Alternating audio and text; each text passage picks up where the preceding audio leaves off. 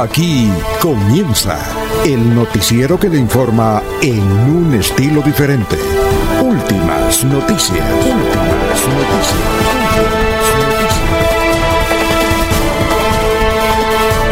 La información analizada por los expertos, sin sesgos, explicada con detalles, sin tanta carreta. Últimas noticias por Radio Melodía, también por Facebook y YouTube Radio Melodía. Director Alfonso Pineda Chaparro.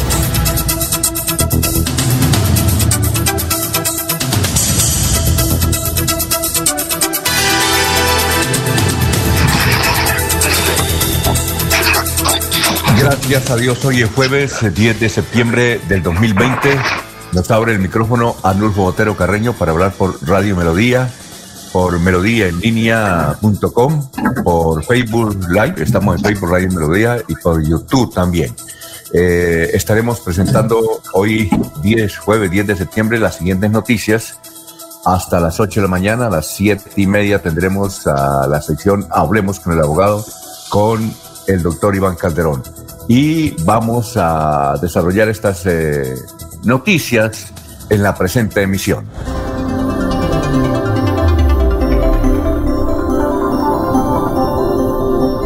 Son las 5 de la mañana, 4 minutos, 5 y 4. Eh, bueno, eh, empecemos con una buena noticia.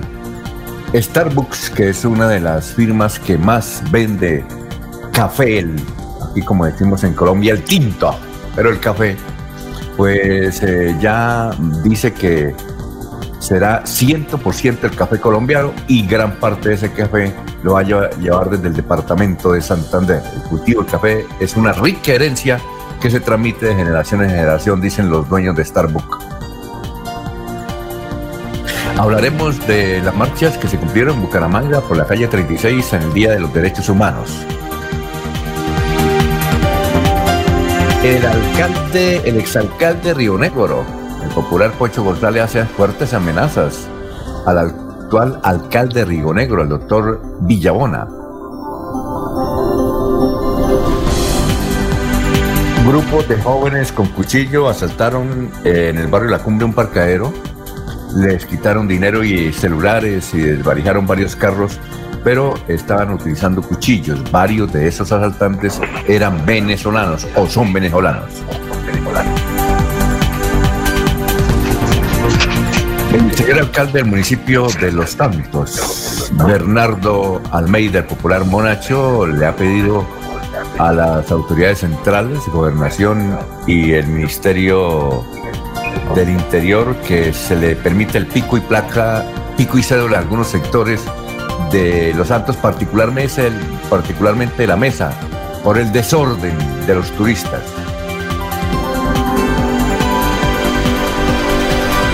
En Bucaramanga también se realizaron eh, allanamientos y capturas por la trata de blancas que llevaban niñas, niñas menores de 20 años, a Europa.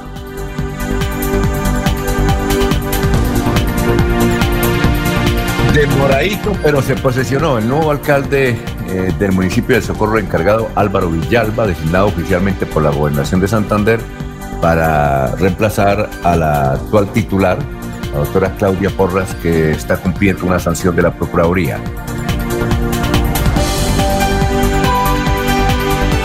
Bueno, y este es el balance de las eh, protestas anoche en Bogotá que están terminando en esta madrugada aún, según las informaciones que llegan de la Policía Metropolitana. El balance a esta hora, 5 de la mañana, 7 minutos en Bogotá, son 5 muertos, 80 heridos y numerosos CAI incendiados. Balance de las protestas por el conocido abuso de la policía. Bueno, vamos a saludar a nuestros compañeros de la mesa virtual aquí en Radio Melodía. Son las 5, 7 minutos. Laurencio Gamba está en Últimas Noticias de Radio Melodía 1080 AM. Bueno, gran Laurencio, ¿cómo está? ¿Qué ha habido? Hoy es jueves, 10 de septiembre, ¿qué más?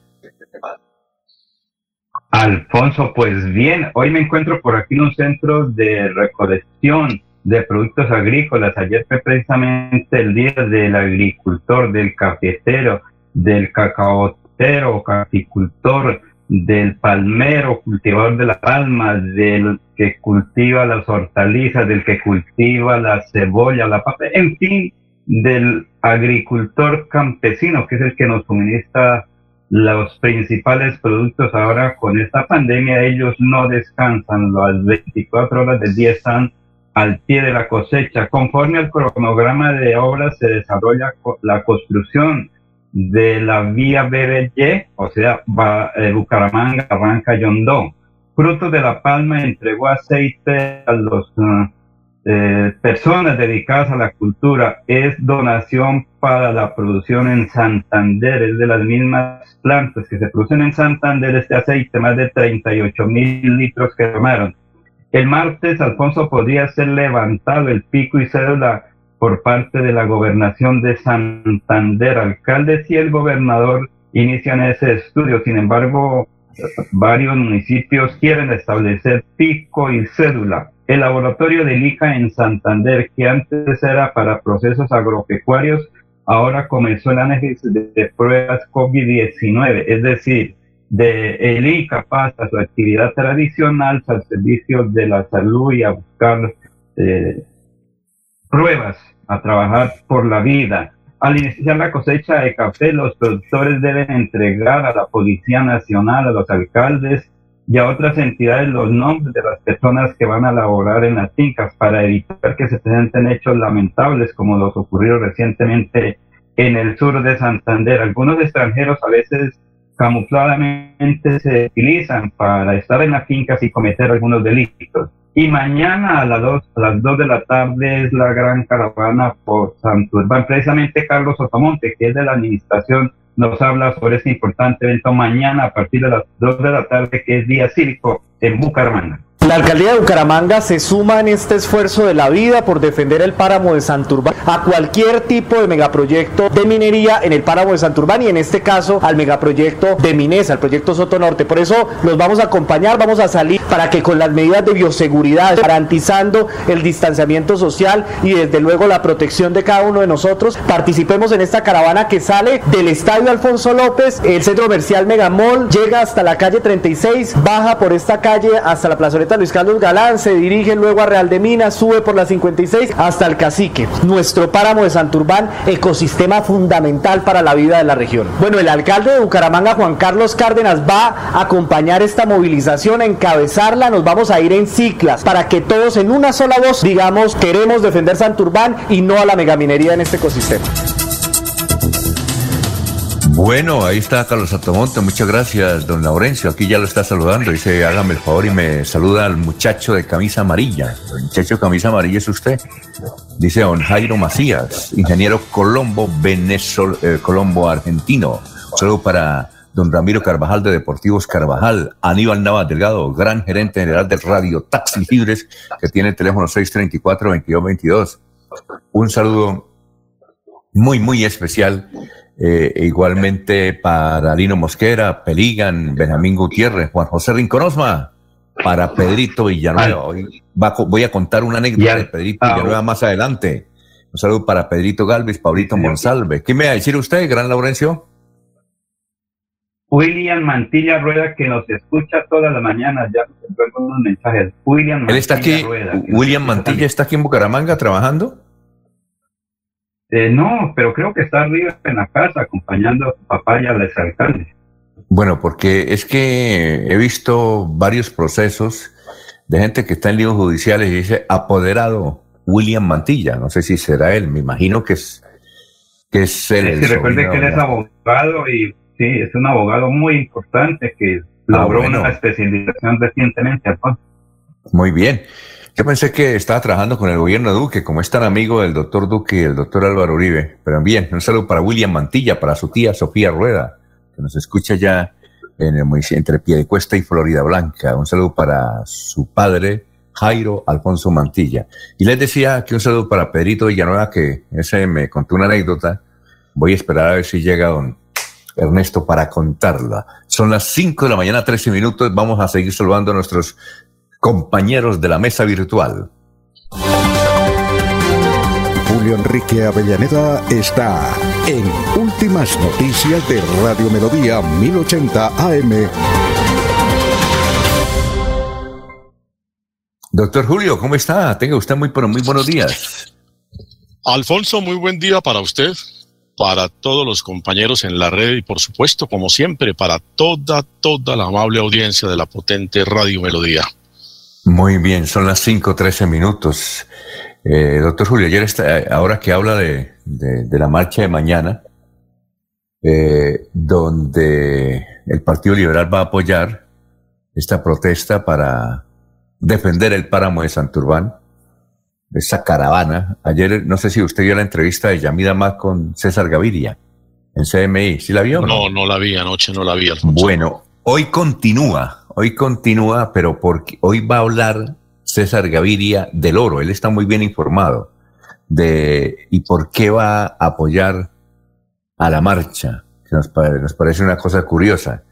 Pero viendo la entrevista de anoche y hoy sigue, eh, uno siente que don Yamida Amada está incómodo ahí, es en CMI, porque es un compañero eh, accionista de CMI. César Gaviria, precisamente en su gobierno, cuando él era presidente, fue que nació CMI, ¿no? Y QAP, recuerden ustedes, se quedó CMI. Eh, los accionistas son Yamida Amad, Juan Gozaín y César Gaviria. También es accionista pero es como el jefe político de esa casa, ¿no? Es el que consigue las conexiones y imagínese, un expresidente pues tiene muchos contactos y ve y, uno nota incómodo a, César Gaviria que estaba hablando anoche sobre seguridad, criticando al presidente Duque, pero uno ve a Yamid que no sabía cómo, cómo manejar la entrevista, porque imagínese, hablando con el jefe, eso es como difícil, ¿no? Hasta que por fin le dijo, vamos a hablar del oro. Y ahí sí se, se enganchó. Lo invito a que lo vea esta noche, a César Gaviria. Trataremos, que no, Que no sabe qué hacer, ¿no? Quiere figurar todavía, ¿no? Él quiere figurar. A veces, se recuerda que una vez dijo que le gritó varias veces a Álvaro Uribe, mentiroso, mentiroso, mentiroso, y luego terminó abrazado con él. Sí, sí. ¿Sí o no?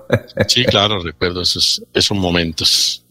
Y él no haya cómo, cómo entrar eh, para seguir también manteniendo su estatus de expresidente. Y entonces ayer habló, pero no le entendimos qué fue lo que dijo. Ya cuando habla del oro, vamos a ver si le entendemos hoy. Los invito a que le vean, es como a las nueve y media o diez la entrevista con, que continúa hoy y va a hablar del páramo de Santurbán. Bueno, lo veremos. Bueno, doctor Julio, ¿y cómo le pareció la, vi el video de los dos policías o tres policías atacando a este ciudadano? Sí, Alfonso, realmente eh, impresiona por la manera desaforada, desbordada, vulnerando, violando todo principio humanitario, como procedieron estos policías contra eh, eh, el ciudadano que ya aún reducido a absoluto estado de indefensión, siguió siendo atacado. Pero recuerda que el policía, eh, en los videos que pasaron y en las grabaciones, porque si hay muchas grabaciones, él decía, ¿de esta no se salva? Sí. Sí, ¿De esta no se salva? Y eso refiere a un testigo, ¿no? Refiere a algún testigo que cuando se encontraron le dijo, usted otra vez, esta vez sí no se me salva. Bueno, doctor Julio, realmente uno ve el video y le da mucha rabia, ¿no? ¿Cómo es posible? Sobre todo en Colombia y sobre todo ayer era el Día de los Derechos Humanos, ¿no? Usted lo vio todo, ¿no? Sí, sí, yo vi el video. A uno le causa, cuando uno la, lo ve, primer momento dice, pero ¿esto qué es? Y uno quisiera salir a, a protestar, a incendiar algo, a hacer algo. Pero, pero también hay que mirar el contexto, no es por defender a la policía. Ayer yo colocaba un Twitter diciendo de que no se justifica que dos, la actuación de dos agentes acaben con el prestigio de miles y miles de agentes de policía que todos los días hacen sacrificios y uno le consta que hace muchos sacrificios. Usted, yo creo, doctor Julio, le consta que los oficiales, todo, todo, todo mundo en la policía, en las Fuerzas Armadas hacen sacrificio por, por mantener la seguridad de los colombianos. No se justifica eso. Y ahora, por ejemplo, este dato que conocimos ayer. En este momento hay 10.000, más de 10.000 mil contagiados de coronavirus de la policía, pues obviamente por el contacto que tienen. De esos 10, de esos 10.000, entre ellos el director general de la policía y algunos subcomandantes, y desde luego sus cuerpos de seguridad y todo eso, se han muerto 75 agentes, entre ellos varios, varios antanderianos, ¿no? Entonces uno comprende esa situación, ¿no, doctor Julio Enrique? Eh, que, que no hay derecho que dos agentes actúen de esa forma, pero han circulado desde anoche unos videos de los vecinos del doctor eh, Ortiz, que es un abogado que nació en Girardot. Ordóñez, creo que es el apellido. Perdón, Ordóñez, Ordóñez. Es un abogado de 46 años que nació en Girardot, que cuando está bueno y sano es excelente persona. ¿Sí? Su mamá se fue para España le mandaba euros y compraron un apartamento donde viven. ¿Usted conoce ahí en Bogotá, en Gativa es como, como de clase media? Mm, pues debe tener algunos sectores, Alfonso, ya de, estrato, digamos, un poco más elevado, pero los orígenes de Engativá sí son como una población muy humilde, de gente de gente de baja condición económica social, ¿no? Pero, hay unos sectores... La, expansión y la integración de Engativá al distrito, pues ha hecho que urbanísticamente se hayan, realizado seguramente un buen número de urbanizaciones de, más elevado estrato. Alguien nos decía, porque estuvimos eh, llamando a... Pero no es estrato 6, por supuesto, ¿no? No, no, me dice que eso es entre este, en, eh, que hay unos sectores de Cativá y donde vive el, señor Ordóñez, es este entre 3 y 4, nos hacía la comparación como la ciudadela real de Minas, más o menos. Correcto, puede ser de ese orden, sí. Sí, entonces es un conjunto cerrado donde la, eh, la mamá que lo quiere mucho a él se fue a trabajar a España, trabaja en Barcelona y le mandaba euros y compraron el apartamento. ¿Sí? Eh, el señor eh, quería ser piloto, estudió, se graduó en algo de la aeronáutica y luego se va a graduar como abogado y además compró un taxi, pero él no lo manejaba, le tiene conductor, conductor. Dicen que cuando él eh, es bueno y sano, está bueno y sano, cuando él está bueno y sano, es excelente persona, colaborador, diligente. Eso e, es un amor. Pero cuando se mete el primer traguito, hermano, ya se vuelve otra persona y le combina otras sustancias. Entonces, dicen que llevaba, es que ya en este confinamiento varios meses sin beber. ¿Sí? Y por un cumpleaños de uno de sus amigos explotó el asunto y se volvió otro, pero ya tenía antecedentes. No era la primera vez que la policía lo requería, ¿no? Se vuelve como loco. ¿Ya? No era la primera vez que la policía lo requería, ya lo tenía pisado. Eh, vamos a escuchar a Nulfo. Ahí tenemos una vecina que se comunica con un profesor y le explica, esta vecina que tenemos ahí, es un audio de tantos audios que ayer de ese conjunto, de, ese sector donde el señor Ordóñez vive, ya él se había separado, él vivía con otra, con otra mujer, entiendo que también estudiante de Derecho, y vamos a escuchar este, este audio porque los otros tienen un poquito de grosería, este no lo tiene, donde una vecina que hace parte de, no de la Junta de Administración, sino de un comité que hay ahí en, el conjunto, le explica al profesor cómo es el comportamiento de este, cómo era el comportamiento de este orden. Eh, comité, de, ¿Cómo? comité de Convivencia Ciudadana. Sí, eh, eh, son varios videos, pero, pero eh, sí, sí, vamos a escuchar este video, no, este audio, perdón, escuchémoslo. Pues mi profe, la verdad, él era el, el inquilino que todo edificio tiene. El desagradable, el peleón, el grosero, el guache, el que agredía a todo el mundo, tenía muchos reportes policiales, teníamos del comité de convivencia, porque yo formo parte del comité y de la administración, tenía muchas anotaciones por parte nuestra, llamadas de atenciones y todo. Llevaba tres días bebiendo porque sus bebetas eran de tres, cinco, ocho días y con viejas y eso ahí metían vicio y licor y jugaban parques y bailaban y se les acababa el trago y salían al frente ahí al estanquito a comprar. Eso fue lo que sucedió. Anoche vino la policía a que le bajara el volumen, pero lo de siempre, hicieron el reporte, la vaina, tatatín, patatán, listo, ya, pum, y ahí quedó. Pero entonces al rato bajaron a conseguir más licor ahí al estanquito y estaban los policías ahí abajo y me imagino que se armó la trifulca y él como era tan grosero, él era un guache, un grosero, de boca sobre todo. Entonces no es justo pues que la policía pues espóselo y lléveselo, lléveselo detenido, pero pues no le haga severas descargas que el man drogado y alcoholizado pues eso al corazón fue fulminante, eso fue terrible. Me da mucho pesar por la señora Elvia, la señora Lilia y Clarita, la mamá, vive en España. ¿Cómo será la angustia de esa mujer que no hay aviones para venirse? Imagínense, que trabajaba ya como una mula para que este desgraciado todos los días bebía, todos los días bebía, todos los días bebía. Y todos los días había severo calentado aquí, problema con la administración. Lástima que mi Dios lo perdone, pues todo da mucho pesar por la familia, pero eso era crónica de una desgracia anunciada hace mucho tiempo aquí en este edificio. Bueno, doctor Julio, ¿cómo le pareció?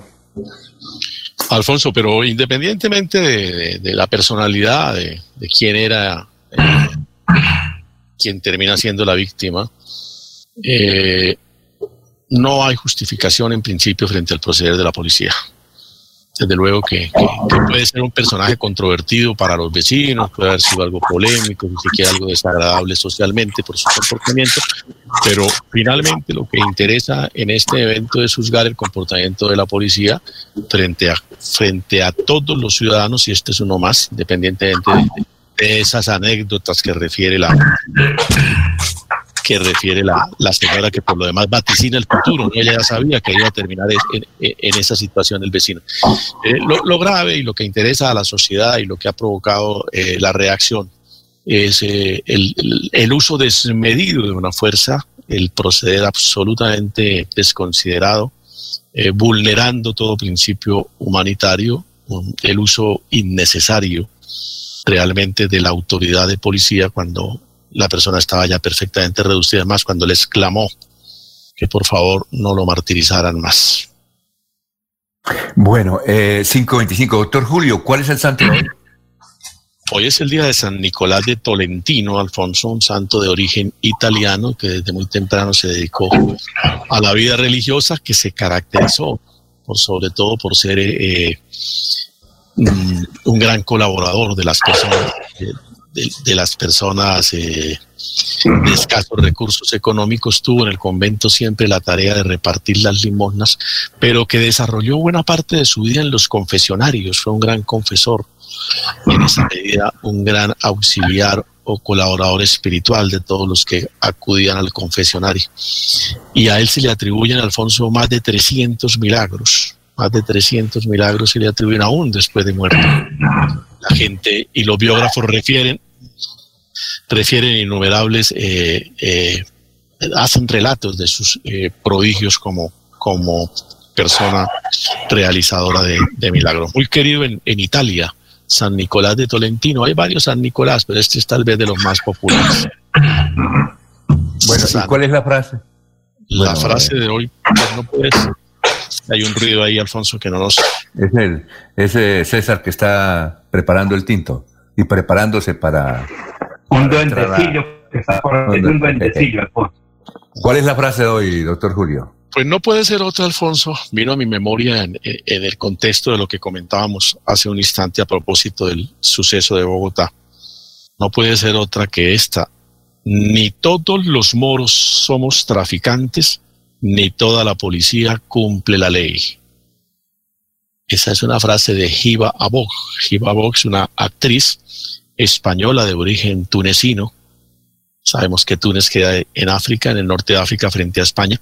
Pero ella, de origen, ella, es de origen tunecino, pero, pero una actriz española muy, muy reconocida y muy eh, reputada en, en España.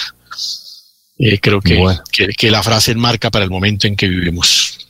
Eso es cierto. Vamos a seguir saludando a nuestros compañeros. Son las 5 de la mañana, 27 minutos. Estamos en Radio Melodía.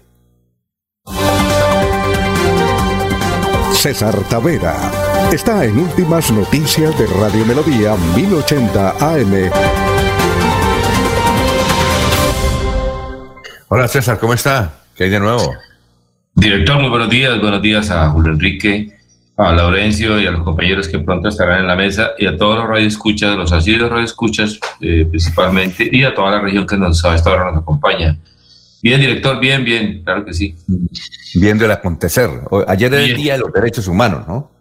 Sí, pero el Día de Derechos Humanos en Colombia, pero digamos, eh, eh, como el tema de los derechos humanos es un tema universal y resolvió, digamos, las contradicciones y las diferencias, así sea que en la práctica no todavía no se realice es un, digamos, un día que tiene otras fechas para celebrar. Entonces, ahí, eh, depende, no hay un día más, más fijo, ¿no? Pero sí, es, el, es está en un, es promovido desde España, es un día de los derechos humanos también, claro que sí.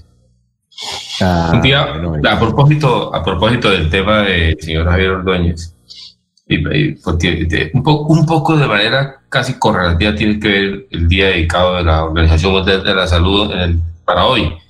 Pero para, para ingresar por ahí al asunto, Julio y director y Laurencio oyentes, eh, el, señor Javier, Javier Ordóñez era que se llamaba, ¿no? Sí, sí, sí se llamaba el abogado. Eh, cuando él, cuando, cuando él implica que no lo maltraten más, esa era una persona enferma.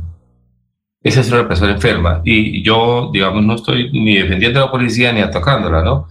pero eso hace parte de la formación del nuevo policía, o sea, ser capaz de entender en el momento de la, de la trifulca, porque cuando a una persona con uniforme se le agrede y se le toca, detrás del uniforme hay un ser humano.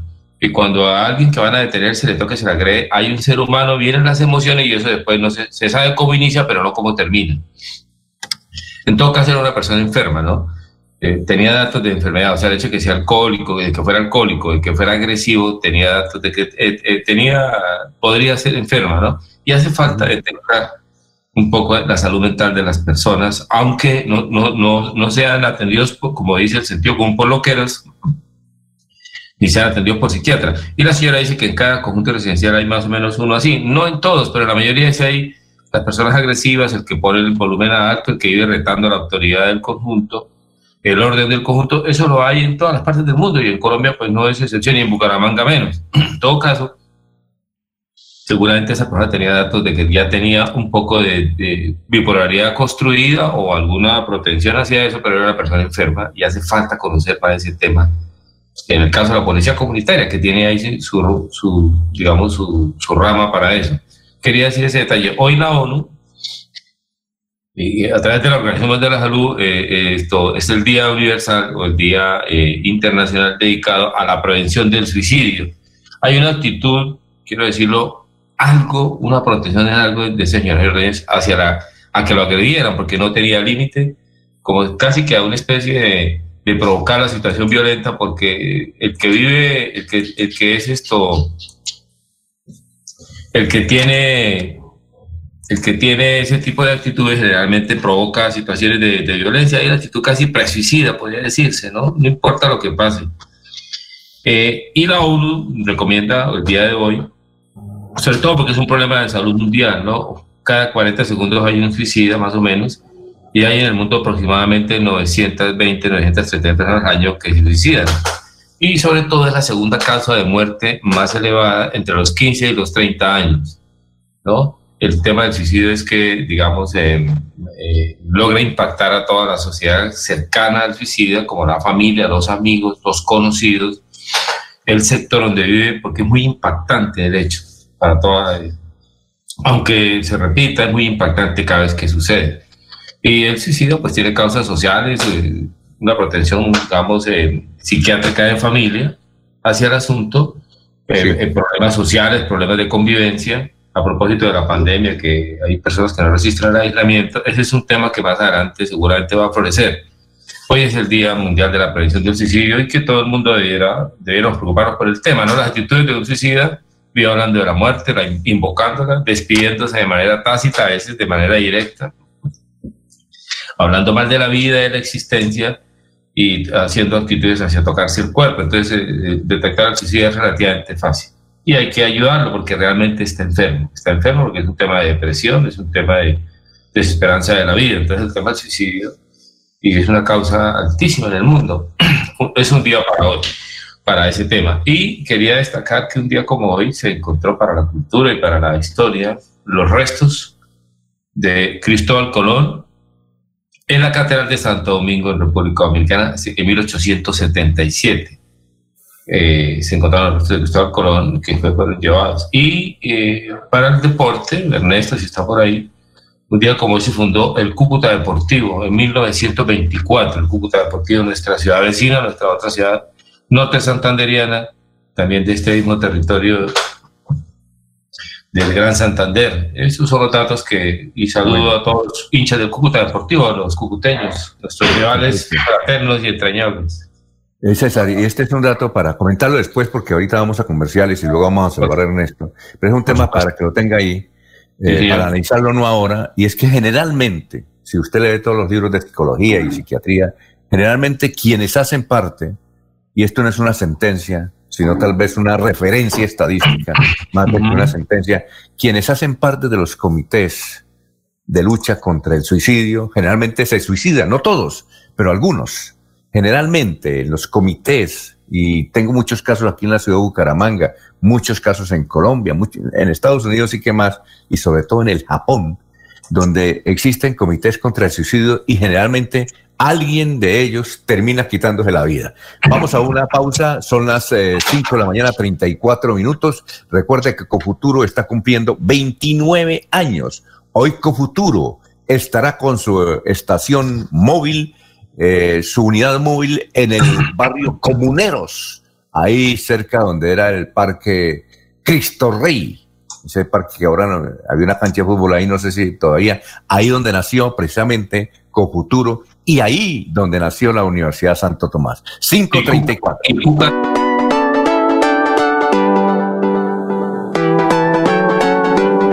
Melodía, Melodía, Radio Sin Fronteras.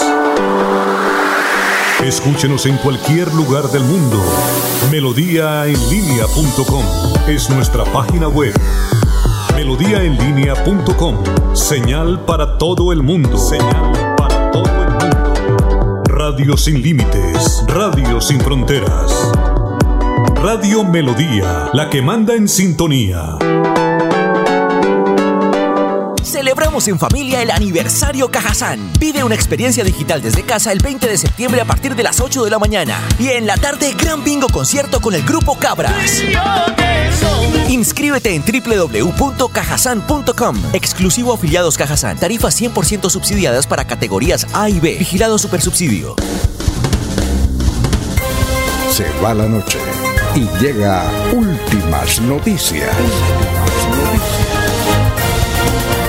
Todos los días, desde las 5 de la mañana, empezar el día bien informado y con entusiasmo.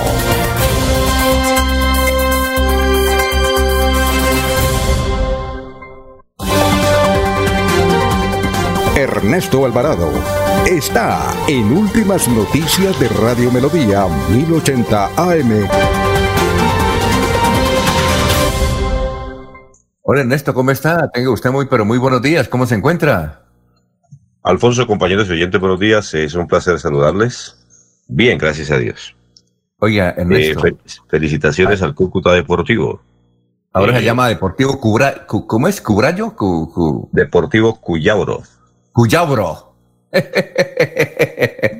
no le prestaron el estadio para jugar porque dice el alcalde que tienen un pleito ahí con el señor Cadena, que hay que reparar la gramilla y que no está en condiciones de prestárselo. Entonces, de ideas tiene que buscar el escenario. Han pedido incluso eh, alguna solicitud para que se juegue en el estadio de pie de cuesta que está recién inaugurado pero en mi condición o en mi opinión pensaría que no está apto para que se juegue fútbol profesional colombiano. Seguramente partidos femeninos, pero no creería que partidos de la liga, incluso ni del torneo de la señor. Eh, es, decir, dicen que eh, usted conoce el, remodelado estadio de Piedecuesta, ¿cómo está? ¿Bien?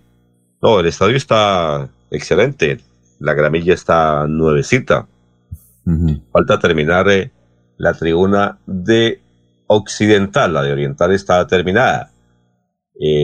Pero pienso yo que las dimensiones del estadio no permiten, al no ser ahora con el tiempo de la pandemia y de que hay tantas cosas que se dicen que se deje jugar, pero creo que las condiciones, de las medidas del escenario es lo que podría dificultar. Incluso ayer escuché a Edgar Borges Sarmiento, que es el director de Cultura y Deportes en pie cuesta, manifestando que la última determinación tendría que tomarla la División Mayor del Fútbol Colombiano, que enviará, enviará un delegado para mirar el escenario. Si lo aprueban, podría estar prestando para el Real Santander, para el Bucaramanga y naturalmente para el Cúcuta Deportivo. Bueno, oiga Ernesto, eh, ¿usted ha ido eh, a mirar cómo quedó, cómo quedaron los puentes intercambiadores de Fátima o no? He pasado. Pero, a ver, es que ayer me llamó Pedro Villanueva y me contó lo siguiente. Él no había ido, Pedro Villanueva no había ido. Ah, pasó por ayer, ayer por ahí, y entonces vio semejante hermosura, dice él, una inmensidad de desarrollo que él le causó impresión, se bajó de la camioneta del carro donde iba y miró eso y se puso a llorar de alegría. Dijo, yo me puse a llorar. Le dije, ¿usted no tomó fotos? Dijo, no, me temblaban las manos. Me puse a llorar de la inmensidad de esto. Le dije, ¿pero por qué lloraba? Dijo, primero que todo, de esto que tenemos en Florida, yo me sentí en Europa, me dijo él. Es grandioso, me decía Alfonso, es que hay que vivirlo. Entonces yo me, yo me bajé la camioneta y me puse a llorar. Entonces lloré por dos cosas, me dijo Pedro Villanueva. Entonces yo le dije que la entrevistada dijo, no puedo porque cuando esté hablando no soy capaz. Dije, ah, bueno, Pedro, ¿y usted sabe cómo habla él? No, Ernesto, eso habla hasta por los codos. Y le gusta que lo entrevisten. Dijo, no, no me entreviste. Porque no soy capaz. Muy temprano para hablar de sus representantes. Sí, e, estoy emocionado. Me sentí emocionado, me bajé de la camioneta, comencé a llorar por dos cosas. Primero que todo, por la inmensidad de la obra. Segundo, porque a Etícor le dieron madera por esta obra. Tuvo que sufrir mucho y yo sufría. Y entonces me fui a buscar al, al doctor Jairo para abrazarlo y decirle, tiene el mejor hijo del mundo. Eso no puede ser. Entonces yo dije, bueno, Pedrito, usted me conmociona por lo que está diciendo. Dijo, me puse a averiguar con la gente de los sectores, con el reposo, contentos con el barrio Santa Fe, con todos esos sectores, contentos por la obra. Dijo, y ahí del reposo a la carrera 33 se, se echan exactamente como 12 minutos. ¿Sí? Eso es una maravilla, Alfonso. ¿Es verdad esa maravilla? ¿Por qué no hay videos? ¿Por qué la oficina de prensa? Si eso es así, pregunto, don Ernesto, ¿por qué la oficina de prensa? ¿Por qué no hacen un video y lo promocionan para ver semejante maravilla que ayer Pedro me estaba comentando? Seguramente están esperando la oportunidad para publicar el video. Eh, la obra se ve desde el paso normal, que es el que he tenido que hacer, muy bien eh, creo que esta obra se estaban pidiendo hace muchos años para Florida Blanca y la gente de estos sectores que tuvo que sufrir por mucho tiempo y deben estar muy felices. Eh, se ve majestuosa. Lo que he escuchado es voces de algunos, mm, de algunos integrantes del sector y conductores manifestando los accesos al puente que algunos dicen que es muy peligroso y otros manifiestan que sobre hay unos túneles que realmente también eh, dejan muchas eh, inconvenientes o causan mucha intranquilidad entre los habitantes del sector. Pero la obra como tal y vista desde el vehículo cuando va uno pasando se ve maravillosa y creo que esto ha descongestionado este importante sector. Sí, Pedrito me dijo, tengo que pasar de ahora en adelante varias veces para que me vaya quitando la emoción que, se la pase caminando por ahí, al que le gusta. Sí, sí, yo le dije que, ¿por qué no lo entrevisto en directo? Dijo, no puedo, Alfonso, no puedo. No puedo porque mm, tal vez haré el ridículo llorando. No puedo. Sí, y estoy buscándolo a Jairo Alfonso para darle un abrazo, dijo, y darle un beso en la mejilla. Y lo mismo Etico, que él sufrió mucho, me dijo. No hay visitas, Pedro. Está muy preocupado porque no hay visitas. eso, eso me dijo Pedro. En todo caso, si a la, es decir, hacerle un llamado a la oficina de prensa eh, que hagan un, un, ¿qué? Un, un reel, reel, ¿no? No, eh, usted, usted entra ahí a YouTube y hay cualquier cantidad de imágenes sobre el intercambiador. Pero, pero no le hicieron bulla. ¿Cuándo inauguraron eso? Yo escuchaba hablar de los puentes de Fátima, era cuando le los criticaban de que la obra yo no sé qué y todo eso. Pero con lo que me dijo ayer Pedro, yo dije, bueno, Pedro, yo realmente estoy alucinado por lo que usted nos está comentando. Yo le voy a preguntar a Ernesto. Y Pedro, no nos invite este año. El otro año le aceptamos invitaciones. si esto cambia. bueno, ¿qué más noticias la obra hay? se ve majestuosa y creo que descongestionó este sector de Florida Blanca que lo pedía pidiendo a gritos eh, una conectividad rápida con la capital del departamento de Santander. Ah, bueno, perfecto. Bueno, Ernesto, ¿y qué más noticias hay? 543. No dejo de hablar del COVID, porque ayer hubo 516 nuevos casos en el departamento de Santander, ya suman 957 los fallecidos para un total de 22.860 en el territorio santanderiano, que marca, como siempre, Bucaramanga a la cabeza con 9.750 personas.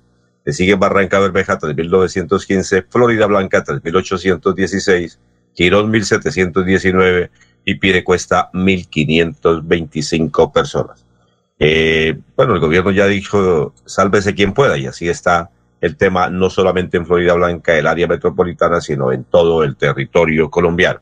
No nos queda más sino cada uno tomar conciencia de lo que puede pasar. Algunos manifiestan que los picos más altos no han llegado al departamento de Santander y que esto con tanta diversión y con tanto albedrío que se ve, podrían subir el número de contagiados. Esperemos que no sea cierto. Incluso eh, estaban protestando algunas personas por la caravana que se está haciendo para el páramo de Santurbán, porque manifiestan que si no se cumplen todas las medidas y algunos se emocionan, podría haber más contaminados.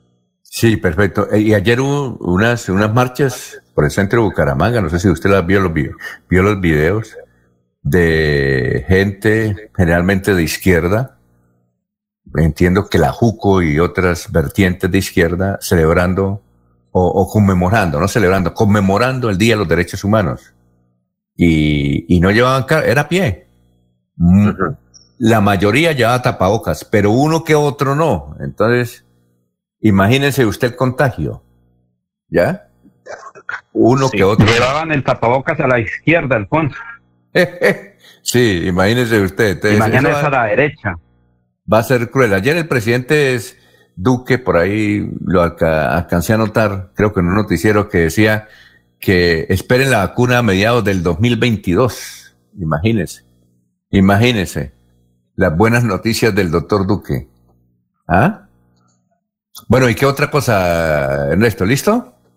No, ahí hay más noticias, pero vamos a darle dinámica al tema para que no se nos vuelva aquí solamente esto. Así que bueno, antes de ir a mensajes. 5.45 seguiremos entregando noticias a medida que usted lo permita, señor director. Bueno, y un abrazo, muy- un saludo para todos. Muy bien, vamos a una pausa, pero antes de eso voy a leer aquí el obituario. Aquí está en San Pedro, están... Oiga, doctor Julio. ¿Doctor Julio? Alfonso, sí. Oiga, Sí. murió, murió, yo no sabía, bueno, murió Julio César Duarte Macei. Ah, no tenía tenemos- noticia, Alfonso. No, aquí aparece en la. Joder. Julio César Duarte Macei. Para aquellos jóvenes fue secretario de Agricultura, ¿me parece? Sí, fue eh, un gran activista político, ¿no? Acompañó por muchos años al doctor Alfonso Gómez Gómez en sus actividades proselitistas. ¿Él fue el, el eterno secretario de Agricultura o no? No, no, no, no, no, no, él estuvo, ¿Él fue parlamentario? ¿Quién fue él? Julio César no. Duarte Macei. no alcanzó, fue concejal de Bucaramanga en varios periodos. Fue concejal de Bucaramanga, un abogado muy, muy conocido Muy en- importante, ¿no? en los medios judiciales, sí, un hombre realmente que tuvo un momento de, de- de figuración, eh, caracterizado, dirigente político, muy eh, defensor acérrimo pues, de sus convicciones políticas, un hombre íntegro, realmente una vida ejemplar la del doctor Julio César Duarte Masay, nos Que sorprende, debía tener como No, 90 90. años. por lo menos 90 años, claro. Pero sí, ahorita hablamos de él porque era una figura. Yo recuerdo que cuando estaba empezando periodismo, él era célebre en Bucaramanga, ¿no? Muy célebre. Sí, Julio César Duarte Macei. Bueno, falleció también María Antonia Herrera, Jorge Rueda Galvis, Luis Carlos Jaime Silva, Isabel Vadillo Cardoso, Teresa de Jesús Suárez de Romero, Gustavo Vázquez Estupillán, Zoraida Aguilar Flores. En eh, Los Olivos están Faustino Restrepo Acuña, Esperanza Quintero Patiño, Alcira Mantilla Duarte. Son las 5:47. Los Olivos, un homenaje al amor. Primera clave para superar el duelo. Acepta tus propios sentimientos. Lo mejor es darle la posibilidad de atravesar sentimientos como negación, tristeza, frustración, ansiedad, vacío, miedo. En tu duelo estamos ahí los Olivos. Los Olivos. Tu casa ahora es el lugar ideal y Cofuturo te ofrece la oportunidad de renovar los electrodomésticos y víveres fundamentales para toda la familia. Televisores, neveras, lavadoras y muchísimas alternativas para dotar tu hogar están en la calle 48, número 3333. También encontrarás motocicletas, bicicletas, computadores y celulares. Atención inmediata 322-307-0371. Cofuturo, construimos sueños de progreso. Se va la noche y llega últimas noticias. Todos los días, desde las 5 de la mañana, empezar el día bien informado y con entusiasmo.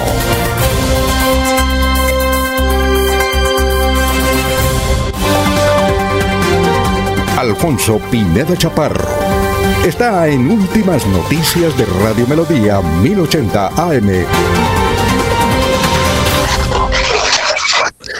Muy bien, nos dice el doctor Julio Enrique Gustavo Pinilla Gómez que Julio César Duarte Macei, que falleció en las últimas horas, fue presidente del Consejo de Bucaramanga en 1982.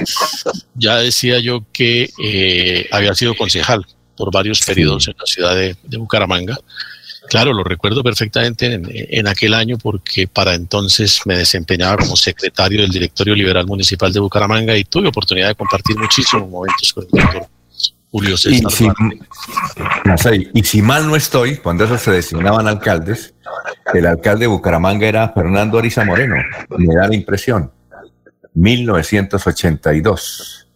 Era, eh, y cuando eso, los concejales eran tiberios, cuando se podía un concejal eh, ser diputado, ser congresista. Entiendo que Luis Carlos Galán Sarmiento, Luis Carlos Galán fue concejal de Bucaramanga. Sí, fue concejal de Bucaramanga.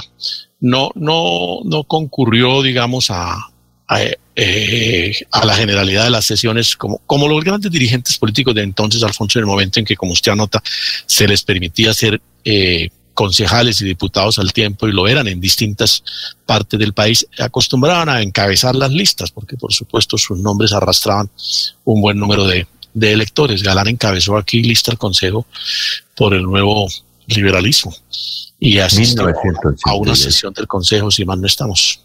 Y Fernando Ariza Moreno era, me parece a mí, si mal no estoy, Gustavito, era el alcalde de Bucaramanga, el, el yerno de Nepomuceno Cartagena, ¿no? Sí. Eh, Fernando Ariza. Fernando Ariza todavía vive, ¿no? Sí, creo que todavía vive, Alfonso, sí, claro. Fernando Ariza Moreno. Muy bien. Eh, bueno, dice Gustavo Pinilla, el problema del Cúcuta, don Ernesto, es que Cadena no paga impuestos desde hace dos años a la administración de Cúcuta. Tampoco, tampoco le paga a los jugadores. Es un vividor del fútbol tumbando a todo el mundo. Reinel Martínez nos dice, yo conozco a Cadenita. Ese dejó muchas deudas aquí en la ciudad de Bucaramanga. Todavía las tiene. Eh, por eso no, no, no, no lo reciben en, en pie de cuesta. Iván Alfredo Ortiz, buenos días, saludo especial para la mesa de trabajo, éxitos en sus labores periodísticas. Bueno, bueno, entonces eh, seguimos con las noticias. Eh, don, Laurencio, ¿usted sí alcanzó a conocer a, al doctor Duarte Macei o no? Ah, pero antes vamos a saludar a Jorge. Vamos a, perdón, Laurencio, vamos a saludar a Jorge, que ya está ahí, son las 5 de la mañana, 51 minutos. Jorge Caicedo está en Últimas Noticias de Radio Melodía 1080 AM. Hola Jorge, ¿cómo se encuentra? Tenga usted muy, pero muy buenos días. Don Alfonso, muy buenos días. Como siempre, feliz de compartir con ustedes, con este equipo de trabajo y por supuesto de llegar a toda la audiencia de Radio Melodía la que nos sigue desde muy temprano a través del 1080 AM, a través del Facebook Live y a través de YouTube. Una cifra que es noticia a esta hora, don Alfonso, son las 2.000 vacantes para gente teleoperador bilingüe en Bucaramanga y su área metropolitana, que se están ofertando a través de la Agencia Pública de Empleo del SENA. Para esta oferta no se requiere experiencia laboral y los seleccionados trabajarán desde casa. Contarán con una flexibilidad horaria y un salario base de 1.800.000 pesos, adicional, adicionalmente de bonificaciones y prestaciones de ley. El único requisito es contar con una conexión a Internet de alta velocidad desde casa y ser mínimo nivel B2 en inglés. Así que son 2.000 vacantes para teleoperador bilingüe en Bucaramanga y el área metropolitana que se ofertan a través de la Agencia Pública del Empleo del SENA. Muy bien, perfecto. Son las 5 eh, de la mañana, 53 minutos. Y ahora sí, eh, responda menos, responda, gran Jorge, lo que nos envió el ciudadano sobre la carretera Bucaramanga, eh, eh, Bucaramanga Barranca Bermeja, donde él pregunta que si esas obras se hacen, las que nos envió ahí, no sabíamos que estaban haciendo tan obras tan grandes, eh, estaremos a hora y media utilizando 60 kilómetros por hora entre Bucaramanga y la ciudad de Barranca Bermeja. ¿Eso es posible, Jorge? Pues, don sería posible en el momento en que se concrete toda la total de obras que se han planeado dentro de la que llaman la, ruta del cacao, que es la conexión de eh, la vía entre Bucaramanga y Barranca Bermeja, haciendo conexión con la ruta del sol, y que obviamente pues, es una ruta de doble calzada con la elaboración de algunos puentes, eh, que obviamente pues acortarían los actuales 115 kilómetros que hay entre eh, Barranca Bermeja y Bucaramanga. Sí, pues se prevé que al tener dos carriles, dos calzadas, pues eh, aumenta un tanto el flujo de, velocidad. Recordemos que, la velocidad en carretera en, nuestro país, eh, el, máximo es entre, 80 y 100 kilómetros por hora. Y podría ser posible, pues, no, no creo a, ese punto de hora y media, pero sí recuerdo que por lo menos hace unos 20 años, cuando nos dedicamos a la corresponsabilidad de televisión en el territorio santanderiano, eh, el promedio de velocidad en que, en que se movían los corresponsales en, este corredor era, eh, pues el promedio de tiempo que gastaban en ese corredor estaba sobre los 2 horas eh, 15 minutos para comenzar entre, entre Bucaramanga y Barranco Bermeja. Yo creo que sí podría, podría ser posible eh, hablar de unos 100, de este, hablar de unos 60 minutos y medio, unos 90 minutos en, esta conexión, pero obviamente con, la, con, con, con, lo que implicaría ir a, un, eh, a, esa, a esas velocidades, ¿no? Entre, entre 80 y los 100 kilómetros por hora.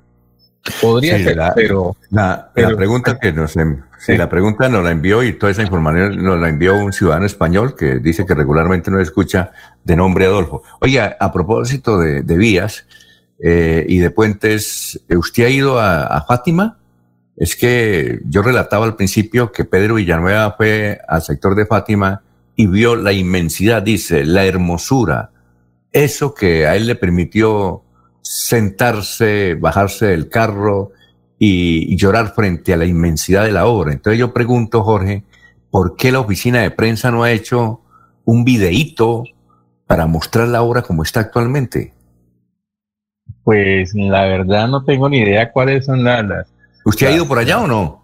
Eh, he tenido solamente una oportunidad de ir este año a, un poco más allá, pues casi a la, entrada de Florida Blanca, por asuntos de la pandemia, pues he mantenido un rigor eh, en lo que tiene que ver con el aislamiento. Y, eh, sí pasé una vez, unos 15 días pues, por el sector de Fátima, sí está bastante cambiado allí el, intercambiador que, que está, pues, está, está terminando, se le hacía falta una, la garantía de unos recursos que que fueron incluidos dentro del presupuesto del departamento para la vigencia 2020. Y mm, sí, se, por lo menos se, iniciaron ya unas obras de arte que, hacían falta para su culminación. y, bueno, y obviamente es muy diferente a lo que a lo que habían pintado, pues eh, se había dicho a través de, de, unos medios de comunicación en cuanto a lo que se habla de, un supuesto abandono de la obra. No, no, es una obra que, que, que ya avanza en su culminación, que obviamente embellece el sector, eh, se ve su monstruosidad, pero pero tanto como para llorar, no, no, no. No, es que él me dijo, No es que él me dijo que se bajó y lloró por dos cosas. Primero, por Pedro, la es, de un hombre obra. muy sentimental, ¿no? Es muy emotivo. Y segundo, y segundo, porque dijo es que por esta obra de Ticor sufrió mucho, le dieron muchas críticas. Entonces me, me fui a buscarlo, no lo encontré, me fui a buscar al papá para darle un abrazo y decirle qué calidad de, de hijo tiene y no lo encontré. Eh, y entonces yo dije, bueno, voy a preguntar a mis compañeros si la obra que usted dice que es inmensa existe y la pregunta es, ¿por qué no han hecho un video? No han hecho bullita. Bullita, mire con lo del túnel de la línea. Tanta bulla que hubo, transmisión en directo y todo eso. ¿Ah? Entonces Pero no han hecho bullita. Pues ahí, como, le- como dice el mismo Pedro, pues le correspondería al mismo Héctor eh, hacer esa, esa promoción de la obra ya culminada, ¿no? Sí, claro. Muy bien. Oiga, eh, Laurencio, le, le estaba preguntando a usted que si conoció al doctor Julio César Duarte Macei. ¿Le hizo entrevistas y todo eso? Alfonso, cuando yo llego a Bucaramanga, en ese momento don Rafael Serrano Prada era el director de un noticiero regional y corresponsal de televisión, sí, con frecuencia bajaba al Consejo de Bucaramanga con Bernardo Socha, con otras personas, Clara Inés Peña, Livia Pinto, sí, en varias ocasiones recuerdo que por ahí se hablaba con ese personaje que era de la política tradicional, como lo dijo el doctor Julio Enrique, del Partido Liberal, cuando eso Tito eh, Rueda Guarín, Tito Era muy- era muy fiel de. Villarreal Ramos, Pero Enrique, era- Gó- Enrique Barco Guerrero, recuerda que ese era Faisal Mustafa, que eran, eh, digamos, fin de semana la política en el Consejo de Bucaramanga, casi todos congresistas o senadores que podían para la época participar como concejales de Bucaramanga. Recuerde que muchos eran concejales en Barbosa, en Río Negro, en Girón, Si Florida no Blanca, está ahí, si y lo sí. hacían los fines de semana, más que todo, Alfonso. Sí, si mal no estoy, Laurencio y doctor Julio, él era una persona bajita, un poquito gordo, de gafas. Eh, Julio Sí, sí, ¿cierto? sí, ¿Cierto, sí, doctor Julio? Sí, era su. eh, lo ha descrito usted físicamente como era.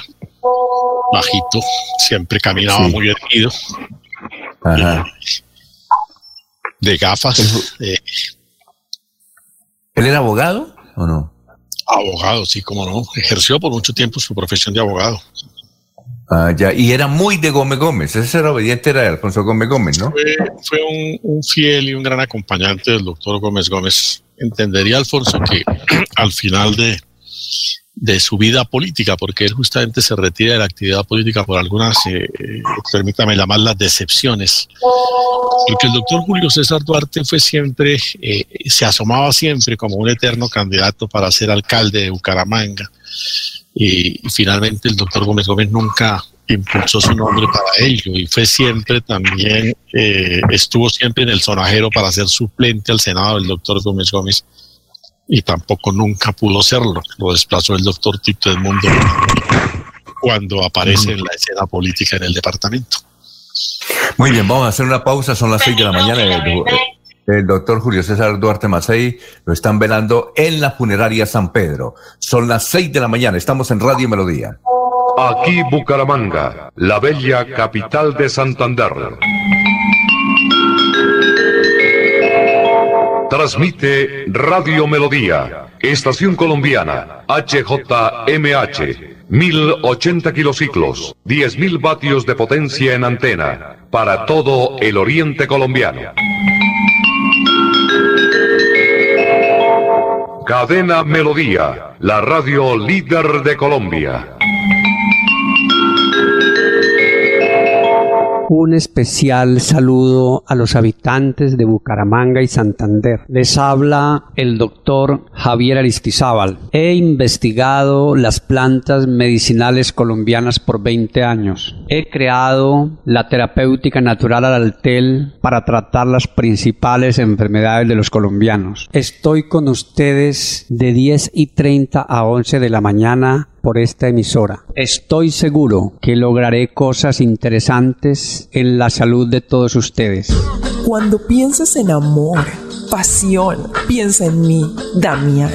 Pide ahora mismo tu tableta de Damiana para que disfrutes al máximo de una relación sexual con toda la energía, vitalidad y que te permita durar el tiempo que tú quieras. Damiana, pídela a domicilio en Bioalterna 643-6636 o al celular 321-441-6668. Bioalterna, calle 55 3117, Barrio Antiguo Campestre, Bucaramanga.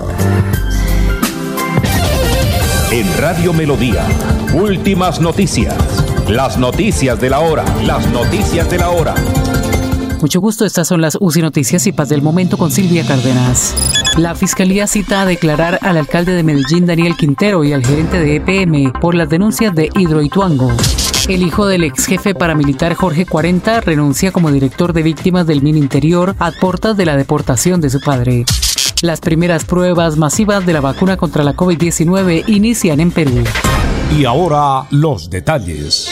La Fiscalía General de la Nación citó a una diligencia de declaración juramentada al alcalde de Medellín, Daniel Quintero, y al gerente de EPM, Álvaro Guillermo Rendón, ante las denuncias sobre nuevas irregularidades en la construcción de Hidroituango. Ante el ente acusador, los funcionarios deberán entregar el informe de las reaseguradoras sobre el diseño de la obra. Jorge Rodrigo Tobar Vélez, hijo del ex jefe paramilitar alias Jorge 40, presentó su renuncia a la dirección de víctimas del Ministerio del Interior. Habló con la ministra Alicia Arango y adujo razones personales para dejar su cargo como la persona que articulaba toda la política de atención a los afectados por la violencia en esa entidad. Su permanencia en el cargo como coordinador del grupo de víctimas había sido cuestionada duramente por algunos sectores políticos que lo consideraron como una burla a quienes han padecido el conflicto en nuestro país, teniendo en cuenta todos los crímenes cometidos por su padre. La renuncia se produce a portas de que Jorge 40, el ex paramilitar, sea deportado a Colombia. Atención, magnífica oportunidad de negocio. Elementos de bioseguridad a los precios más bajos en Bogotá. Mascarillas quirúrgicas termoselladas de tres capas a tan solo 600 pesos en cantidades comerciales. Solo 600 pesos. Informes WhatsApp 1786-603-3480. 1786-603-3480. 1786-603-3480. En el mundo, unas 20 personas comenzaron a recibir esta jornada en Perú las primeras dosis de la vacuna contra la COVID-19 desarrollada por el laboratorio chino Sinopharm en el inicio del primer programa de prueba masiva de una vacuna contra el virus en el país. En medio de grandes medidas de seguridad, el primer grupo de los cerca de 6.000 voluntarios que forman parte de la investigación se acercó a la sede de la Universidad Peruana Cayetano Heredia, que junto con la Universidad Nacional Mayor de San Marcos y un grupo de científicos chinos desarrolla el estudio para someterse a la inoculación. Primero en UCI Noticias y Paz. La radio es vida. La radio es optimismo y esperanza. La radio fue primero. La radio fue ayer, es hoy y será mañana. La radio, tu compañía de siempre. Somos la radio, somos la radio. Y hoy como siempre, entramos en tu casa porque somos parte de tu familia en esta lucha por la vida. Con Radio Melodía y últimas noticias, quédate en casa. Se va la noche y llega últimas noticias. Todos los días, desde las 5 de la mañana, empezar el día bien informado y con entusiasmo.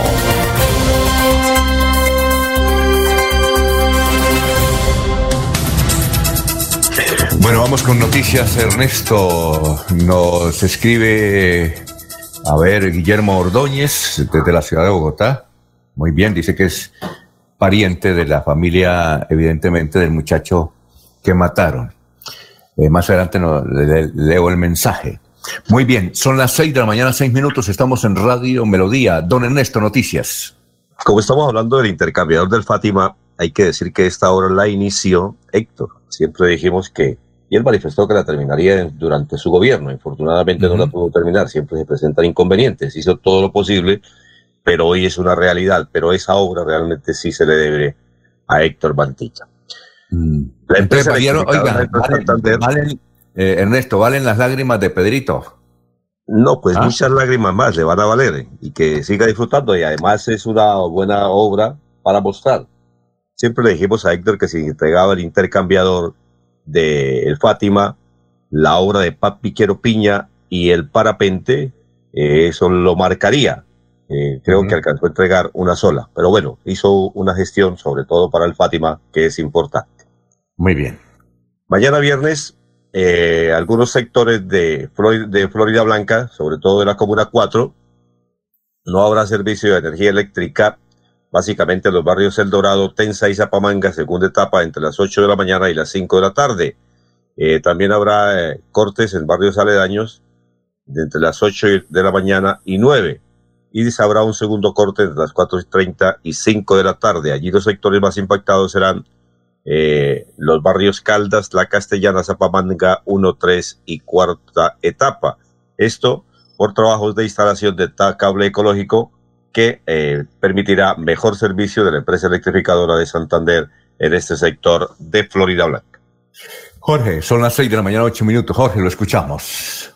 Don Alfonso, las tiendas Juan Valdés vuelven a abrir sus tiendas. Una buena noticia, creo que para usted.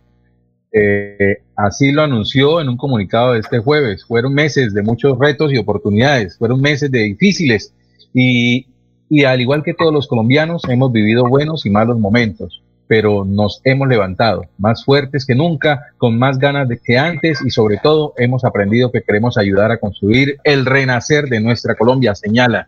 Eh, dice además que estamos felices de ab- reabrir de nuevo nuestras tiendas a los que nunca eh, se rindieron y a los que aman a este país, a los que nos escribían cuando nos extrañaban, nosotros también los extraban- extrañábamos. Bienvenidos de nuevo a nuestra casa. Así que a partir de hoy regresan las 1.452 empleados de las tiendas Juan Valdés y en todo el país sus puntos de venta estarán abiertos para recibir nuevamente al público. Son 540 familias caficultoras de Colombia las agradecidas con esta noticia. En, en Bucaramanga tenemos, en el área metropolitana, te- tenemos en cuarta etapa.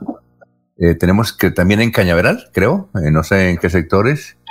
Eh, ¿En qué otros sectores hay, Juan Valdés? ¿Recuerdan ustedes? Eh, cuarta Creo etapa en sé que es la más importante, ¿no? Ah, en eh, perdón, en, en, en, eh, la Ciudadela Real de Minas, en Megamall. Eh, también ahí donde tomamos tinto con José Ángel Amador. Ahí, eh, en- ¿cómo es que se llama? Laurencio, ¿cómo es que llama el centro comercial de Acrópolis? Acrópolis, Acrópolis. Sí, claro. Ciudadela Real de. Minas. Sí, sí, Juan Sí, señor, sí. hay uno. Sí. Y en Cañaveral también, sí, claro. No sabía. Sí, yo he invitado a Laurencio allá cuando se pone bravo, yo lo invito allá a tomar café. Sí, gracias. Eh, Para la corrección fraterna. Para la corrección fraterna. Como dicen en el socorro, me va a tener que poner arrecho en estos días entonces. bueno, Laurencio, lo escuchamos y lo vemos. Alfonso, es que conectividad vial, desarrollo, ruta del café, yo creo que sería un tema muy importante en virtud que la conectividad vial, ruta del cacao, Lebrija, Barranca Bermeja nos une porque recordamos que, como lo dijo Jorge, serían 152 kilómetros de vía en buenas condiciones, es una inversión de 2.6 billones de pesos, se inició en el 2015, es una concesión a 20 años, sería hasta el 2040, pero tiene una adición de cuatro años, podría ir hasta el 2045. Eh, precisamente ayer me dediqué un buen rato a mirar, a revisar, eh, a indagar, llamé a la concesión Ruta del Cacao y me dijeron que la próxima semana o en los próximos días vamos a hablar con personas directamente allá de los que están trabajando para conocer el desarrollo. Pero, Alfonso, yo elaboré el siguiente informe sobre esta importante obra que también mañana podemos hablar más sobre el Eh, es decir, usted le diría intercambiador de a Fátima. Pedrito, le, diría a Pedrito Villanueva que fue, que si quiere llorar, que fuera también en la carretera Bucaramanga, eh, Bucaramanga Barranca. Pues ahí sí le tocaría listar un gran pañuelo porque también es que son 2.6 billones de pesos lo que se está invirtiendo. 25 años de concesión para pagar peajes ahí en eso. Pero escuchemos este informe que elaboré frente a la conectividad vial, desarrollo, ruta del café y la importancia de esta otra vía. Y mañana hablaremos de Fátima. Ruta del Cacao, Corredor Vial, Tander y Antioquia. Dos departamentos unidos por una misma vía hacia el progreso.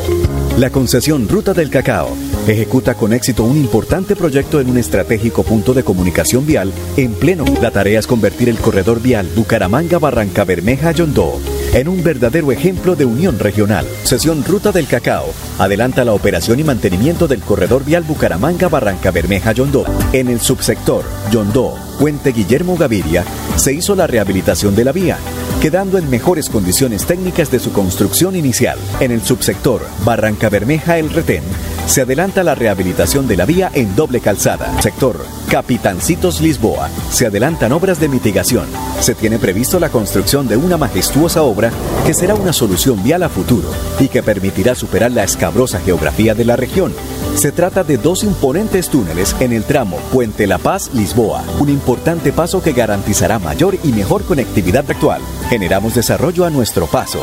Creo que nos ha ido muy bien hasta el momento. El grupo social ha funcionado muy bien, están todas nuestras oficinas de atención al usuario, ya tenemos dos oficinas satélites que se van a ir implementando en la medida que iniciemos obra en cada una de las unidades funcionales. CAO generará aproximadamente 4.000 empleos directos en su mayoría ejecutados con mano de obra local. Este proyecto no solamente está construido para las comunidades, sino por las mismas comunidades.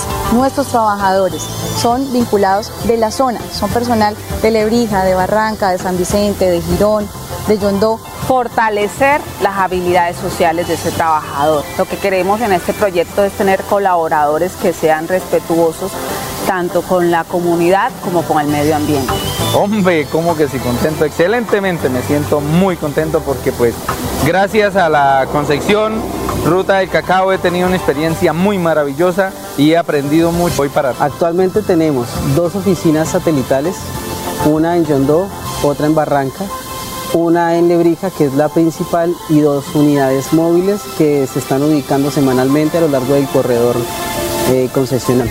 Nos dieron una de manipulación de alimentos, ha sido útil, ¿por qué? Porque uno aprende a que las cosas hay que seleccionar, que haya limpieza, las cositas más o menos ordenaditas. En el corredor vial aproximadamente son más de 250 predios los que se requieren para darle vía a la construcción del proyecto y evaluar ese cambio que se hizo y el cambio tendría que ser hacer el seguimiento para que estas unidades sociales se adapten de la mejor manera a sus lugares de traslado, restablezcan sus condiciones de vida. Ven el aula móvil, ven a la policía pues con nosotros, con nuestro grupo lúdico, con nuestras maquetas, con todo el acompañamiento que tenemos y la logística que manejamos y nos reconocen en la vía. Eh, creo que esa es la mejor satisfacción. Gracias a mi Dios por darnos la gran oportunidad, eh, a la concesión Ruta del Cacao y pues tenernos en cuenta a todos los de acá de la zona. Representa los intereses de la comunidad porque es que muchas veces se hacen elegir como veedores mm, personas que no vienen del municipio y es que representan los intereses de la comunidad, pero todos buscan esos intereses personales, lo que tenía que ver con el sector de Portugal a partir a salir abajo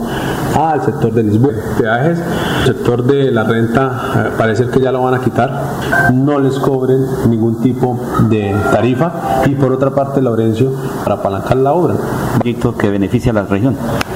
Lorenzo, la verdad es que ellos manifiestan que están de acuerdo. Hay una comunidad que está a favor, una ruta que está a favor. Raúl Castellanos Correa, sector del Bajo Lebrija. Eh, lo que es las unidades funcionales 9 y 8 que comprenden desde la vereda Lisboa hasta el municipio de Lebrija, en esta importante vía, este corredor que necesita el nororiente colombiano, el departamento de Santander y nuestro municipio de Lebrija. Lebrija para el desarrollo del Bajo Lebrija y para el desarrollo del mismo departamento de Santander. Y lo que sí las comunidades decimos eh, unánimemente y al grito es que esta, esta vía se necesita, todos los habitantes quedaríamos en plena satisfacción porque es el desarrollo que requiere Santander, requiere el municipio de Lebrija y requiere el mismo, la misma nación. Bueno, sobre eso, sobre la ruta del cacao, antes de ir a unos mensajes, nos escribe Jesús Rangel eh, Díaz desde La Putana. Dice, lo malo que le faltó a don Laurencio fue decir que eh, esta vía tiene cuatro peajes. Es decir, para ir a Barranca se necesita echarse en el bolsillo 80 mil pesos de para allá y 80 mil pesos de para acá. Gracias, don Jesús, por escucharnos. Pero Alfonso, ahí lo dijo, sí. Al- Alfonso, ahí lo dijo el exalcalde Sergio Alonso Valenzuela. Se está buscando que no cobren a la gente de la ¿Exalcalde de región dónde? estos peajes. De Lebrija. De Sergio Lebrija, Alonso. Valenzuela, ¿sí? Y que se Por está eso, buscando que ojalá no cobren esos peajes, porque Eso sería para la difícil. gente de la región. Eso sí Eh, va a ser hay que difícil esperar, porque va a ser, en todo caso, don Jesús Rangel Díaz dice que interesante el informe, pero que le quiten además cuatro peajes en una vía que tiene 116 ¿No es que es una concesión? No, por Una concesión que- donde se invierte, sí, Es decir, usted para ir a 2.6 Barranca- billones. Para ir a Barranca tiene que echarse 160 mil, 80 de para allá y 80 de para acá. Bueno, vamos a una pausa. Recuerden, eh, Confuturo está cumpliendo eh, 29 años y desde luego hoy va a estar su unidad móvil donde nació Confuturo, ahí en el Parque Cristo Rey, ahí en el barrio Los Comuneros. Son las 6 y 17. Los Olivos, un homenaje al amor. Segunda clave para superar el duelo. Rodéate de personas que te apoyan. Habla de tus sentimientos. Socializa y busca compañía de tu círculo social más cercano. No te encierres. En tu duelo estamos ahí. Los Olivos, los Olivos. Para seguir adelante, crédito educativo en línea. Ingresa a www.cofuturo.com.co. Tenemos la tasa de interés más baja del mercado. 1% para el segundo semestre de 2020. Atención telefónica 318-717-3270, 322-306-0066 y 316-544-4253. Cofuturo. Construimos sueños de progreso.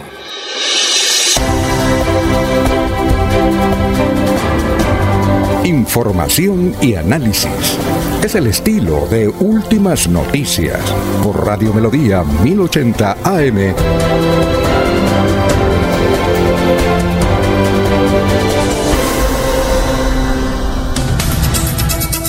Bueno, eh, nos escribe Guillermo Ordóñez de Bogotá. Dice, Javier Ordóñez eh, nació en el municipio de Girardot, Cundinamarca, tenía 44 años, estuvo casado durante 11 años y producto de esa unión se convirtió en padre de dos hijos, uno de 15 y otro de 11 años.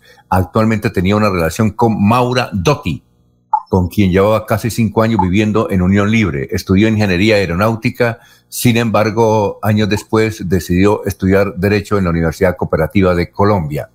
Eh, sostenía a su familia y pagaba su carrera con las ganancias que le dejaba un taxi de su propiedad al que le tenía conductor. Sus familiares lo recuerdan como un hombre amable, entregado a sus hijos y muy buen amigo. Su señora madre, es decir, mi tía, dice Guillermo Ordóñez, vive en Barcelona y está haciendo todo lo posible, al igual que mi primo que está viviendo en Buenos Aires, en el sector de Santa Fe, para poder venir a su cristiana sepultura. Eh, eh, dice, por favor, en un correo electrónico para enviarle un comunicado que estamos preparando a la familia porque queremos rechazar los actos vandálicos de las últimas horas y no creemos que con el nombre de nuestro primo se esté eh, causando daños en Colombia. Muchas gracias, don Guillermo, muy amable. Ya le mandé el correo electrónico y también le, le dije que me diera el teléfono para poder llamarlo y hacerle una entrevista. Uno no sabe, ahí pueden, Alfonso. pueden haber daticos. Pueden haber daticos. Alfonso. Sí, cuénteme. cuénteme. Es que eh, un oyente allá en Lebrija me llama y me hace la siguiente claridad, que ya fueron dados al servicio 32 kilómetros de la vía y que en este momento, y la proyección es que por cada peaje se cobrarían 10 mil pesos, entonces son cuatro, serían 40 mil y 40 mil de regreso serían 80 mil. Y que es una obra muy importante para Santander, que ya la gente, pues que apareció en pasado tiempo un señor o unos señores veedores que se querían oponer a la obra, pero aquí estaban buscando por ahí cositas, pero todo ya fue superado y que se requiere que esta obra termine el próximo año como está previsto y que obvio hay que alisar unos centavitos porque hay que pagar. Cuando uno va con Kun en una en una vía muy rápida se pagan 250 mil pesos de peaje entonces las obras hay que de alguna manera contribuir Alfonso Muy bien, perfecto. Son las 6 de la mañana, 21 minutos, 6 y 21. Eh, se fue César. Ah, que queríamos una pregunta para César. Pero bueno, doctor Julio, ¿usted qué piensa que puede suceder con esto de... Mire lo que ocurrió. Eh, no sé, el Ministerio de Defensa está enviando comunicado a todos los medios en Colombia ofreciendo 50 millones de pesos para quien dé datos de los autores de la muerte de cinco personas ayer en Bogotá, vea usted. Anoche mataron a cinco personas varias de ellas en Soacha, eh, aprovechando los desórdenes. Entonces ya el gobierno está ofreciendo 50 millones de pesos de recompensa. El asunto va, se va a extender, va a haber la polémica. ¿Usted qué piensa, doctor Julio, que va a suceder con esto de, de, de lo que ocurrió ese video? Lo que usted dice, eso no hay justificación para lo que le hicieron a, a ese abogado, ¿no? ¿Qué piensa que va a suceder? ¿Cómo va a terminar eso? Probablemente van a continuar los desórdenes callejeros por algunos días. Lamentablemente, lamentablemente esas protestas que pueden tener un grado de validez y de aceptación eh, terminan en unos desórdenes que, que, la ciudadanía no puede compartir.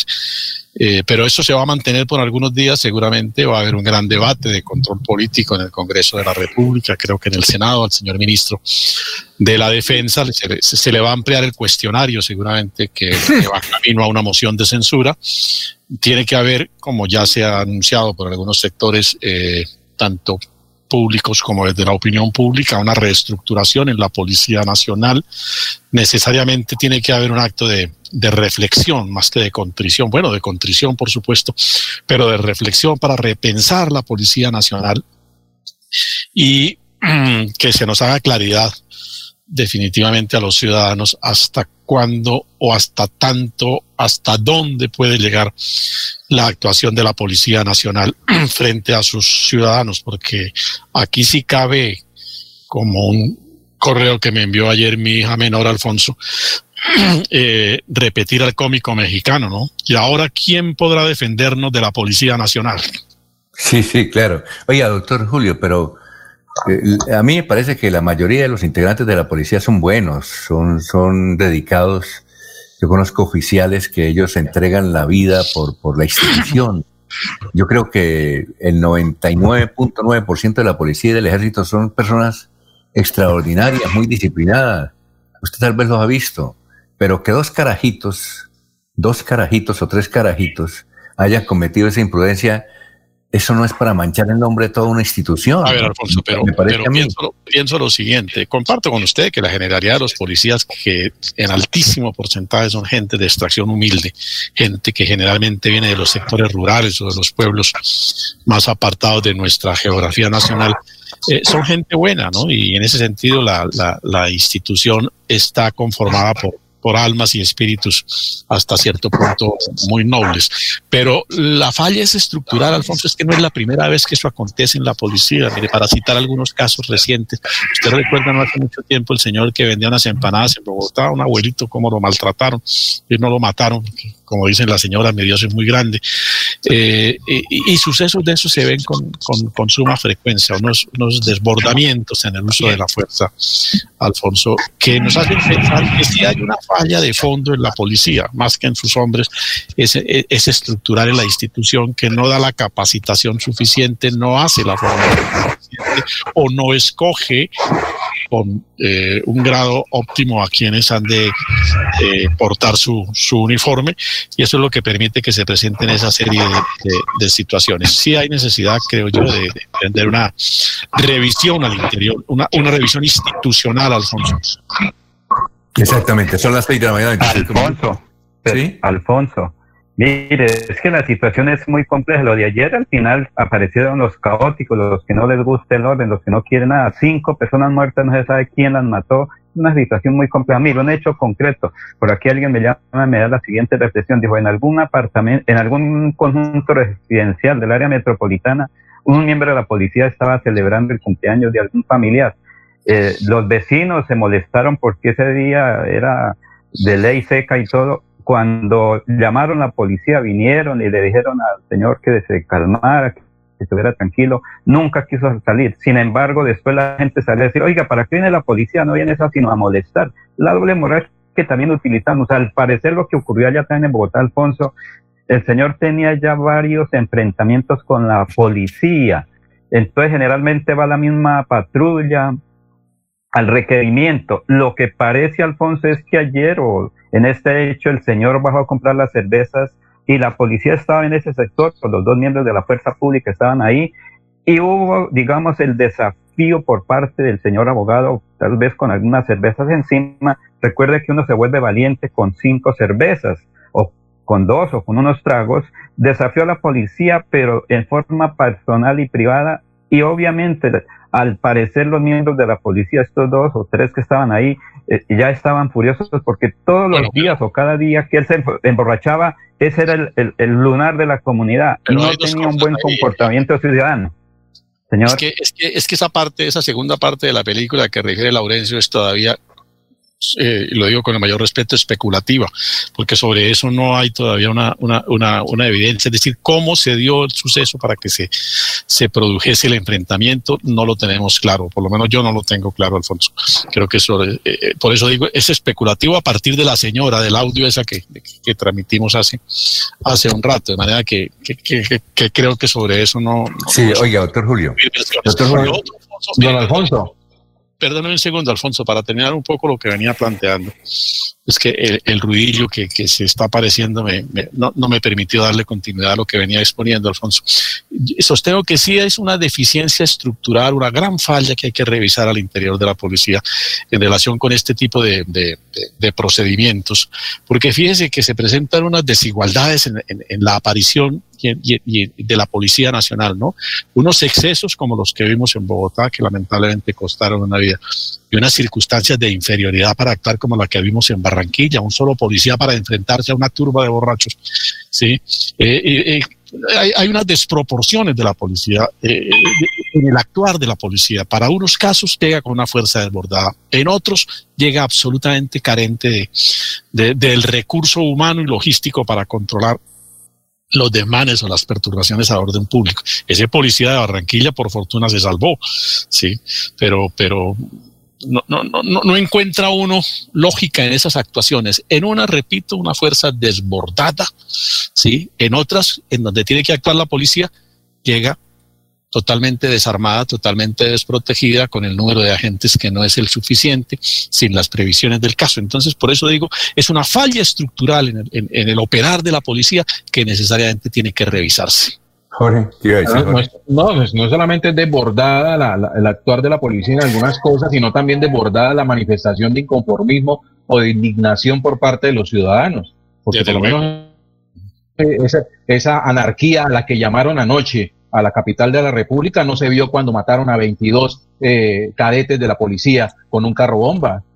También los ciudadanos deben de ser conscientes de que hay una autoridad a la que hay que respetar y a la que hay que acatar cuando, cuando llega precisamente a imponer el orden. Eh, en cuanto a lo que hace referencia a Laurencio, que aunque no quieran ver que, que, que, no hay seguridad sobre los hechos que antecedieron el actuar de ese par de agentes, que obviamente son un actuar eh, salido de la norma, ¿sí? Pero es que hay que conocer la historia completa antes de poder también manifestar algún tipo de, manifestación de inconformismo frente al actuar de la policía. Desde hace muchos años, desde hace mucho tiempo, se ha venido que, lo que son las fuerzas del orden han perdido, eh, llamémoslo, y fuerza institucional frente a los ciudadanos, quienes no acatan de ninguna manera eh, que ellos están precisamente para imponer la ley, para dar orden ¿sí? Y que como ciudadanos pues estamos en la obligación de precisamente velar que, que, también se mantenga ese orden y esa ley.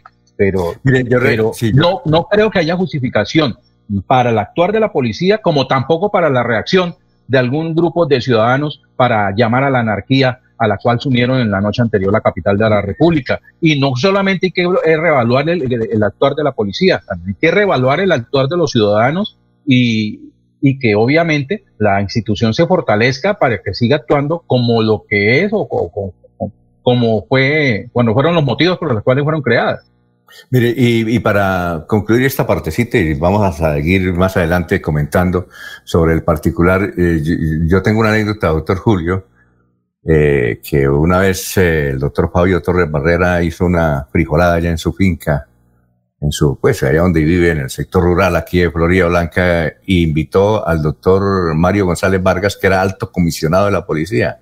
Y el doctor Mario, Mario González, eh, él previó esto, yo recuerdo que hace qué, hace como unos 15 años que fue alto comisionado de la policía, que a propósito ese cargo se, no sabemos por qué se acabó. Eh, eh, el alto, él, él decía, mire, la policía tiene un problema de estructura y eso con el tiempo va a desmoronar a la policía. Y yo le decía cuál, dijo, mire, aquí la policía, eh, eh, lo primero que le enseñan es a la persona que entra a la policía es a obedecer y lo segundo es a perseguir al delincuente, pero no le enseñan a enfrentar los desórdenes sociales. a ver cómo se enfrenta una manifestación. Inclusive no le enseñan defensa personal al, policía, defensa personal, no hay, no, no, hay una entidad, no hay una escuela de defensa personal como sí la tienen otras instituciones en el mundo europeo. Una defensa personal de policía para no utilizar las armas, para no utilizar los medios, estos aparatos que, que tiene la policía ahora para reducir a los delincuentes. Entonces, esa estructura, el inicio de la policía, le va a traer problemas a la institución eh, en un tiempo diferente al nuestro, porque no se enseñan a enfrentar los fenómenos sociales y no se enseña a la policía a enfrentar las situaciones domésticas, como el borrachito que pone problemas en, su unidad, como la persona desordenada que está en, los barrios. No los enseñan, no los enseñan, los enseñan es a disparar. Don Alfonso. Recordamos, recordamos eso del doctor Mario González Vargas. ¿Y a los ciudadanos sí les enseñan a actuar frente a la policía? No, no, por eso no. No, le enseñan, pero es el comportamiento de la autoridad, en principio, no, no. Sí, sí, la autoridad. Él decía que la estructura que, que él, eh, eh, él, él quería, si fuera director de la policía, enfocarse por ese lado, enseñarle al policía a ser ser humano y a tener defensa personal y a enfrentar diferentes situaciones.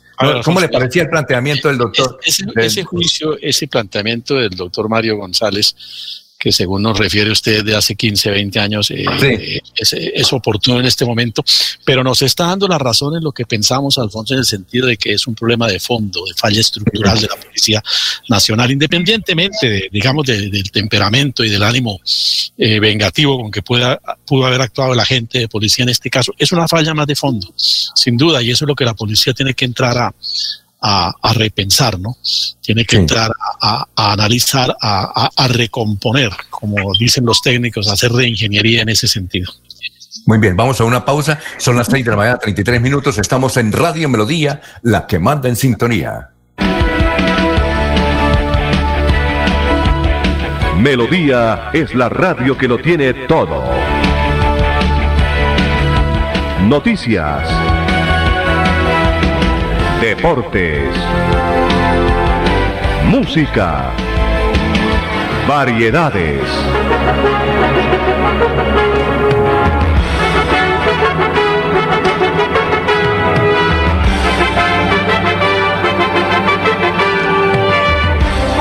Melodía La Grande. En familia el aniversario Cajazán. Pide una experiencia digital desde casa el 20 de septiembre a partir de las 8 de la mañana. Y en la tarde, gran bingo concierto con el grupo Cabras.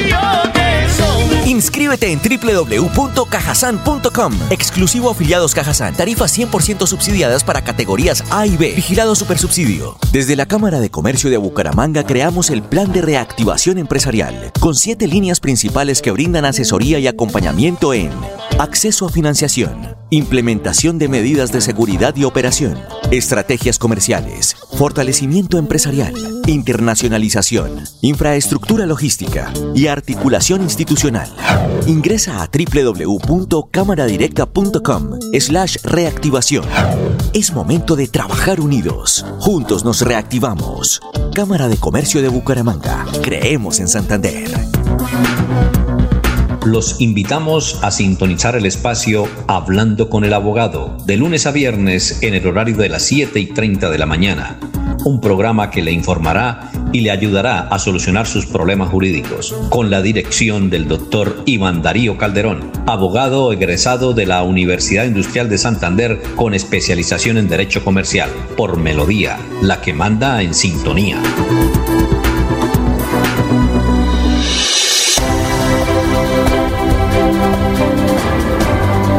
Información y análisis. Es el estilo de Últimas Noticias por Radio Melodía 1080 AM.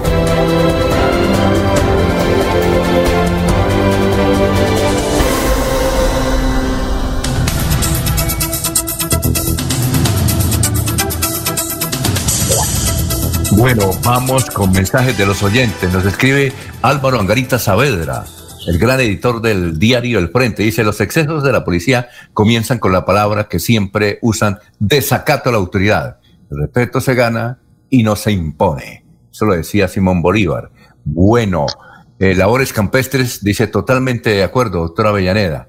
René Alexander Parra Castellano, dice, es una red organizada con una característica de la sigla, de la sigla ACA, de los años 80, muy de organizaciones criminales. Eh, René Alexander Parra dice, la recompensa es para que dé información para los actores de la convocatoria y organización de los disturbios. Y eh, Rosamelia Pavón de, de Suratano dice, dice, eh, yo escucho ese noticiero, pero todo es bueno, es decir, no hay un gobernante malo. Entrevistan al alcalde de Girón y dice que es excelente, lo abrazan. Eh, al señor gobernador de Santander, que es excelente. Al señor alcalde de Bucaramanga, todos son buenos. Al único que le han, lo critican es al presidente Duque porque está lejos, pero aquí todos son buenos. No hay nada y uno manda mensajes contra ellos y no los publican. Muy bien y sobre todo el señor Laurencio Gamba, que le bate mucho incienso a los gobernantes en el momento de hacer el informe. A mí también me da madera, Laurencio, no importa. Ah, Alfonso. Se llama Rosa, Rosa Melia Pavón de Suratá. Ahí Yo la conozco, Alfonso. es amiga, es amiga. y, da hasta el número de Así es que no es amiga. ¿eh? Yo no es amiga, pero Alfonso, Alfonso, es que el que está gobernando gobierna, pues, mande mal o mande bien, pero hay que de todas maneras apoyarlos porque son los que eligió el pueblo, nos guste o no nos guste. Pero otra cosa, la policía en Colombia, ¿qué es, Alfonso? Un cuerpo armado de naturaleza civil a cargo de la seguridad de la República de Colombia. Su máximo comandante o su eh, quien ordena todo es el presidente de la República. Luego el ministro de la Defensa y luego el director de la Policía Nacional. De manera pues que cuando se requiere algo, recordemos que se pide la Policía Militar, la PM, para que atienda cuando se está saliendo de, de, casilla la gente. Es que es Alfonso. De pronto uno dice, pero necesitamos la policía que venga rápido. Cuando llega dice, ahora no la queremos, eso vaya y la cogen hasta tomates o con huevos. Ponce, la situación es muy compleja y es un caos el que tenemos ahorita en este momento en Colombia. De pronto, como producto de estar encerrado, la gente no quiere respetar, como lo dijo Jorge, la autoridad. Es que la autoridad se ejerce eso. Es para la seguridad ciudadana, ¿sí? Lo que ocurre es que cuando llega la policía los agarramos a tiestazos, a palo. Entonces es muy complejo, Alfonso. Y los policías son común y corrientes ciudadanos que también sienten tienen dolor y tienen, obviamente a veces, eh, eh, eh, pues pierden su condición del uniforme y se pasan las rayas, como se dicen, y pasan a otros extremos, Alfonso. Ernesto, vamos con más noticias. Son las 6 de la mañana, 39 minutos. Estamos en Radio Melodía 6 y 39. Lo escuchamos. La Secretaría de Salud del municipio de Girón está realizando diversas charlas con amplias temáticas de salud, prevención y cuidado esta vez la estrategia se desarrolló en todos los hogares de la vereda Acapulco. Escuchemos qué dijo la secretaria de Salud del municipio de Girón, Claudia Leal, sobre este tema. Estamos realizando una jornada de sensibilización en la vereda Acapulco con todo el grupo de profesionales y técnicos de salud pública. ¿Qué, ¿Cuál es el objetivo? Trabajar en diferentes temas. Uno, en la prevención del COVID-19. También en la prevención de embarazo en adolescentes, ya que este es el mes, digamos, donde se trabaja más fuerte ese tema y porque también en el municipio de Girón se han aumentado los embarazos en adolescentes en este tiempo de, pandemia. También es importante porque estamos eh, trabajando en todo lo de emergencias y desastres, en lo de prevención del ruido, y también en, eh, se, el comité aprobó la ruta de violencia sexual y la estamos eh, pues promulgando en, toda la población de, de acá de Acapulco. Pues lo importante es que la población esté informada porque pues si no estamos informados difícilmente podemos realizar acciones para prevenir todos estos temas de los que les hablo. Muy bien, son las 6 de la mañana. 40. Ah, que el compromiso sigue en pie para llegar a los barrios y veredas del municipio, donde se impactará cada sector y así poner en conocimiento de la comunidad las respectivas ayudas y servicios que brinda la administración que dirige Carlos Román. Eh, la Secretaría de Salud de Girón era la que hablaba, ¿cierto? Sí, Claudia Leal. Bueno, perfecto. Eh, Jorge, noticias. Son las seis de la mañana, 41 minutos. Don Alfonso fue designado como alcalde del municipio del Socorro el señor Álvaro Ernesto Villalba Sánchez quien venía desempeñándose como funcionario de esta ente territorial en reemplazo y mientras dura la suspensión de la alcaldesa Luz, Claudia Luzalba Porra Rodríguez. Eh, recordemos que desde el pasado 20, perdón, desde el pasado 27 de julio se viene cumpliendo la suspensión de la alcaldesa por eh, un fallo de la Procuraduría General de la Nación. Esto, Álvaro Villalba eh, venía desempeñándose como miembro del secretario de gobierno de la capital de la provincia comunera.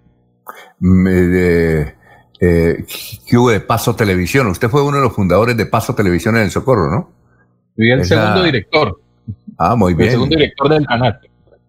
Eh, bien organizadito ese canal, ¿no? Sí, sí, sí, afortunadamente hubo un ah, cambio no solamente en el canal, sino en toda la, asociación que, es dueña de, de, este canal comunitario y de eso le ha permitido ser reconocido no solamente a, a nivel regional, sino nacional, por la sólida que tiene como, como, asociación y al canal, obviamente, por los procesos comunicativos que, que se han liderado desde, él. ¿Quiénes son los dueños de Paso Televisión? La comunidad del Socorro, los, los afiliados ah, a la Asociación de Abonados de Antena Parabólica del Socorro, Paso Televisión. Todo el Socorro es dueño de, de, su canal comunitario. Muy bien. Eh, Laurencio, lo escuchamos. Son las 6 y 43. Alfonso, aceite de palma producido en Santander con los cultivos 38 mil litros que fueron donados particularmente para entregarle a las gentes dedicadas a la cultura en el departamento de Santander. Así se pongan bravos uno que otro oyente, pero el gobernador, los productores, la, frutos de la palma son las personas encargadas y la secretaria de Educación, de Cultura de Santander, quienes han dicho esto es bueno que se tenga de consumo regional. Precisamente aquí está este informe sobre el aceite y la donación que han realizado recientemente.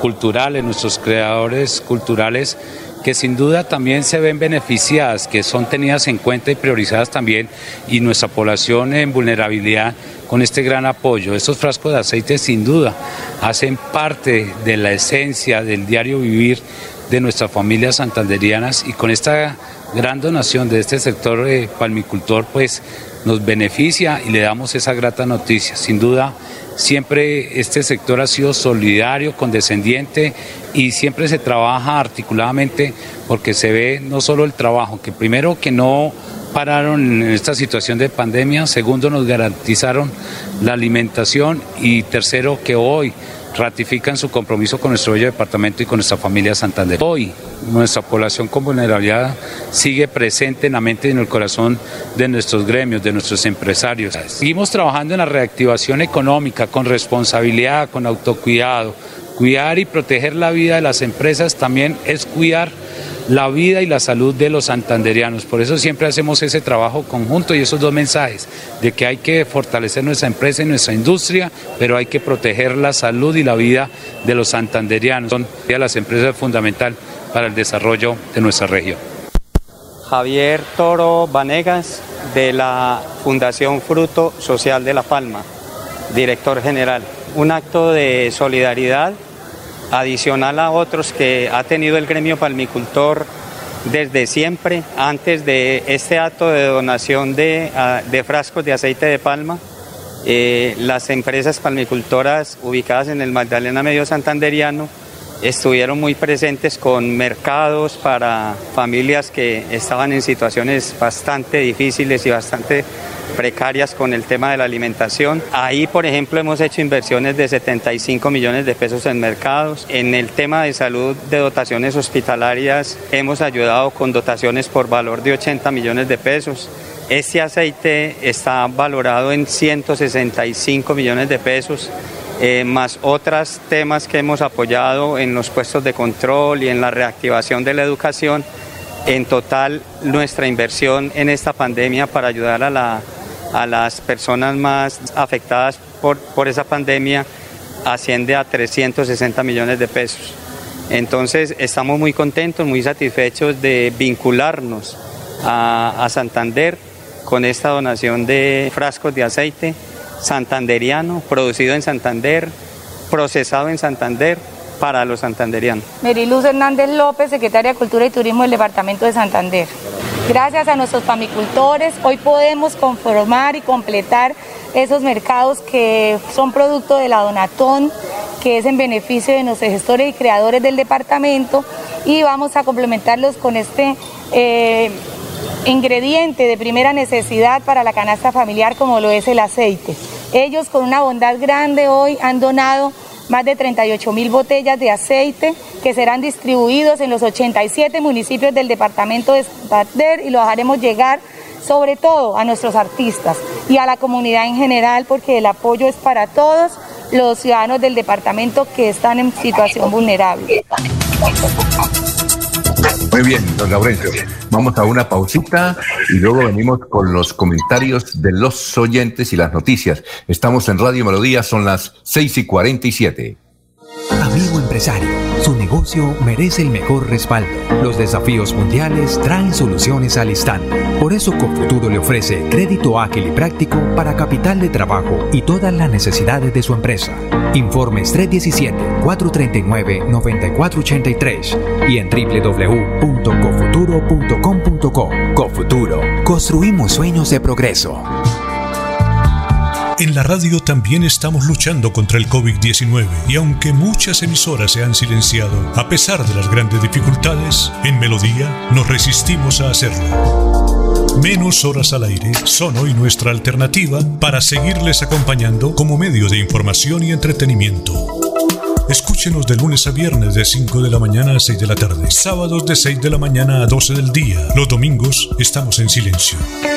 Melodía 1080 AM en Facebook Radio Melodía Bucaramanga. Tenemos fe que muy pronto todo será mejor que antes y que seguiremos a su lado por siempre, por siempre.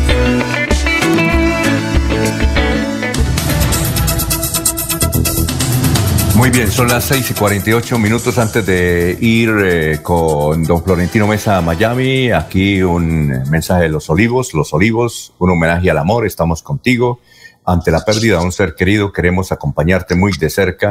Por eso tenemos a tu disposición nuestro acompañamiento psicológico vía telefónica.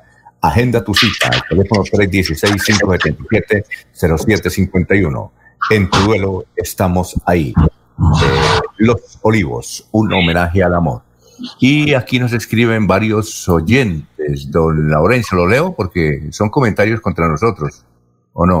Hay que leerlo, Alfonso, llama ah, corrección fraterna y ah, obviamente para corregirnos, Alfonso, eso es normal y gracias a ellos, Alfonso.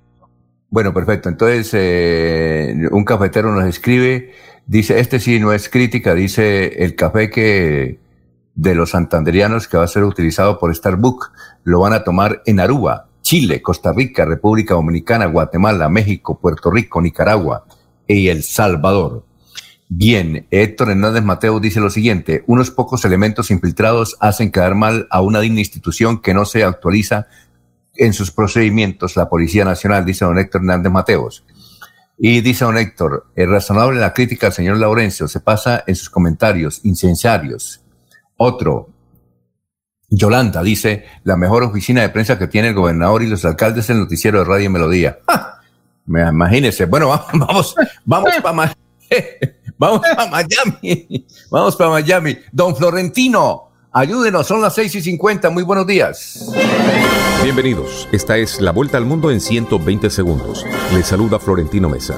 Funcionarios de alto rango de las Naciones Unidas advirtieron que la pandemia de COVID-19 ha agravado la discriminación y otras violaciones a los derechos humanos, lo cual puede avivar gravemente los conflictos. La enfermedad ha contagiado ya a 28 millones 50 mil personas en todo el mundo, de las cuales han fallecido 908 mil y se han recuperado un poco más de 20 millones. Bolivia pidió a la Corte Penal Internacional investigar si el expresidente Evo Morales y sus simpatizantes cometieron crímenes de lesa humanidad al bloquear carreteras para impedir que algunos habitantes tuvieran acceso a atención médica vital durante la pandemia del coronavirus. Microsoft alertó recientemente a una de las principales firmas que se ocupan del asesoramiento de la campaña del candidato demócrata a la presidencia de Estados Unidos Joe Biden de que había sido objetivo de presuntos hackers rusos apoyados por Moscú, según tres fuentes que fueron informadas sobre el asunto. El secretario de Estado de Estados Unidos Mike Pompeo pidió hoy jueves a los países del sureste asiático que vayan más allá de las palabras y actúen contra el acoso de China en el mar de la China Meridional, afirmando que Estados Unidos le respaldaría. Cientos de viviendas e incluso comunidades enteras han sido arrasadas por infernales incendios en estados de la costa oeste de Estados Unidos en medio de la alerta de las autoridades sobre potenciales muertes en masa. Violentas protestas se registraron en Bogotá y otros puntos de Colombia a causa de la muerte de un hombre tras recibir en el suelo repetidas descargas con un arma eléctrica cuando era inmovilizado por dos policías. Los disturbios dejaron al menos cinco muertos y más de 100 heridos.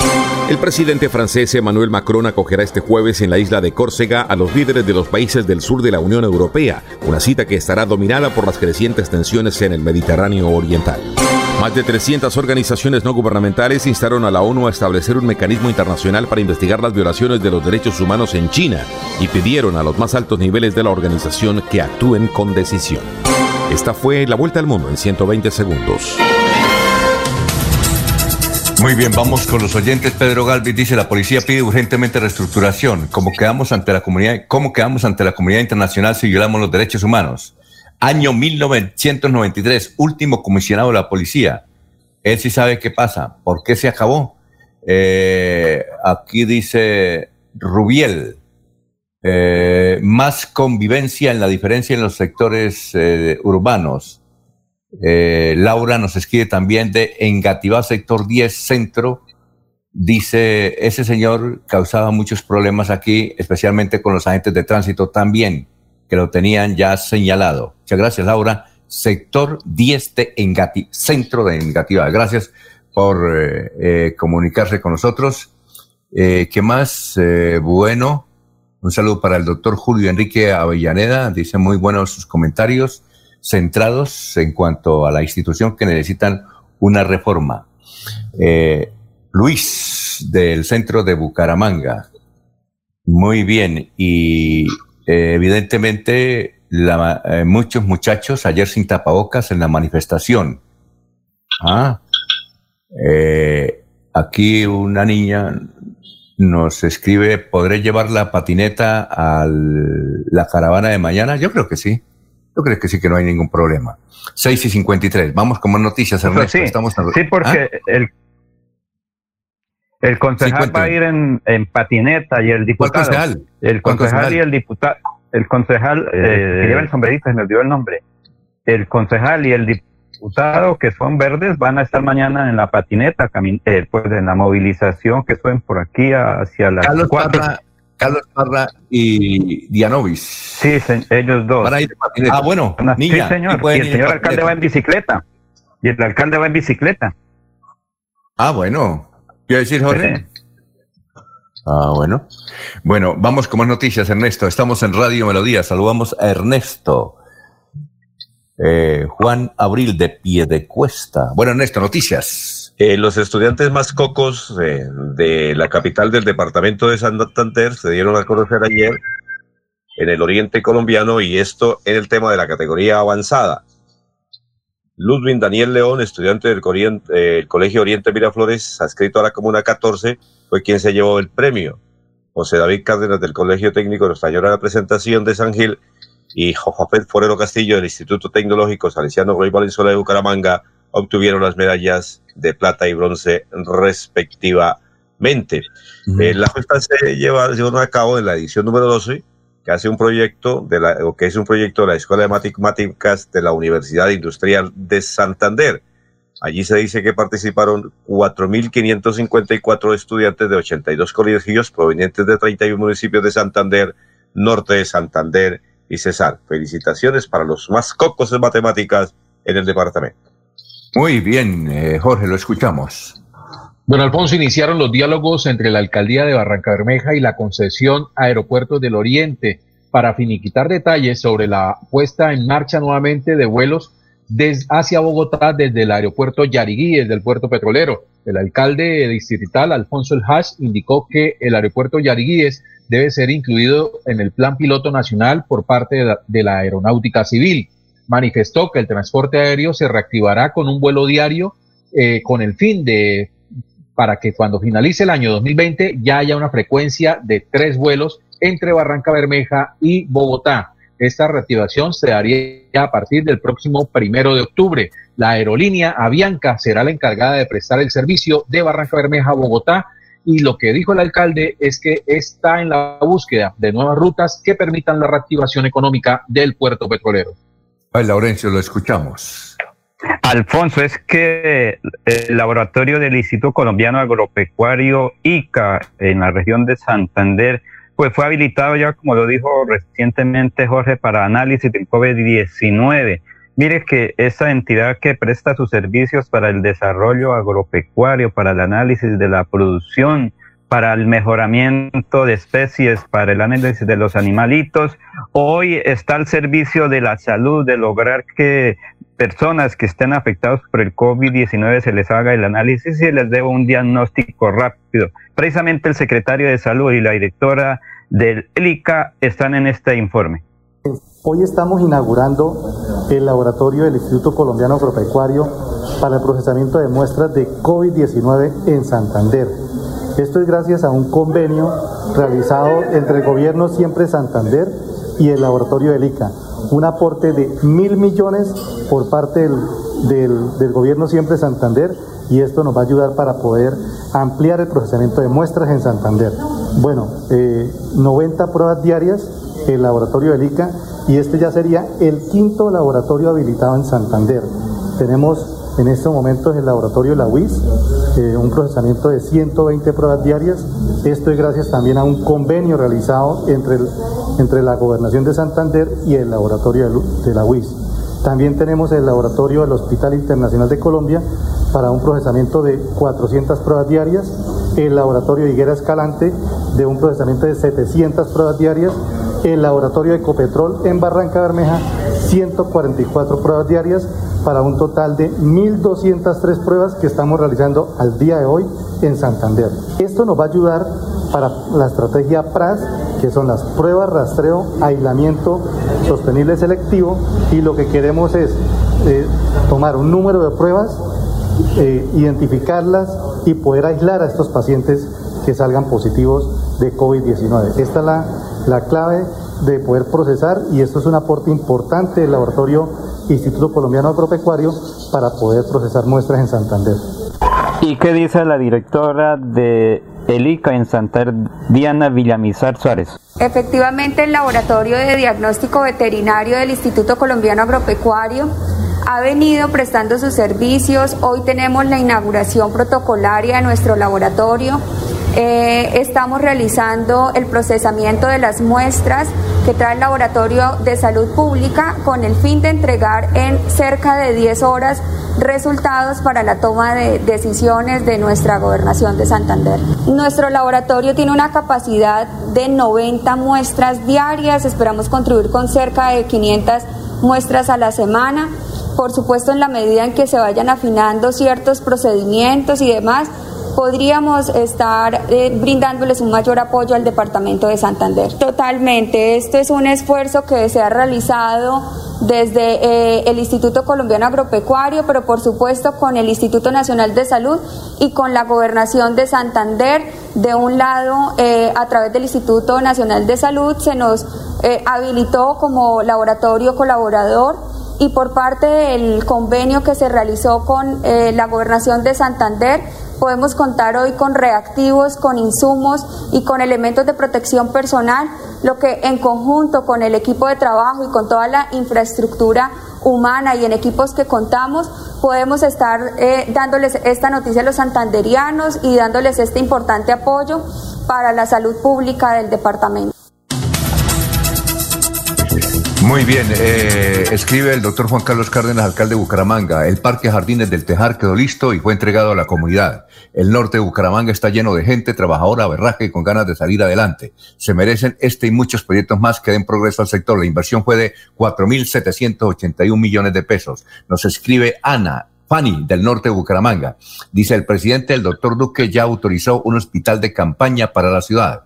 El lugar que cuenta con 461 metros cuadrados tendrá espacio para albergar 30 camas y dar así más atención a las personas que lo requieren. El hospital que tuvo un valor de mil millones de pesos fue donado por 11 empresas. Nos escribe también eh, Carlos Alfaro y dice lo siguiente, gracias al abogado Carlos Alfaro que nos escucha a esta hora como siempre, dice, definitivamente en Bogotá hay más guerrilla que en las montañas de Colombia.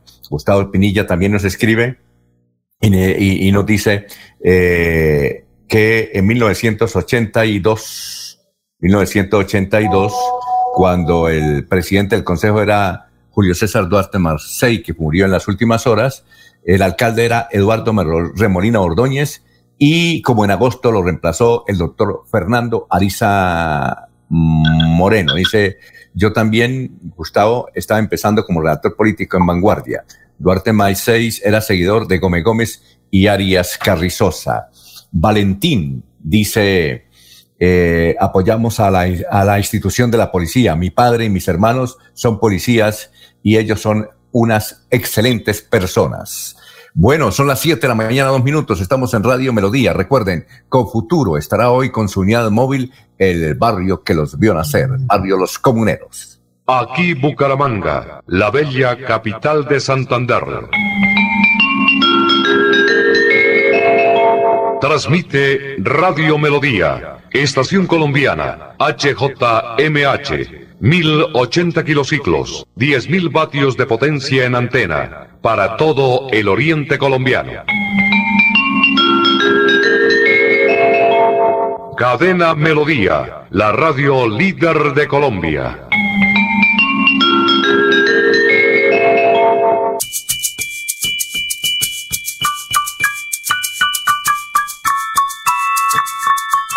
Oye, ¿sabes qué puedes hacer los martes y los jueves?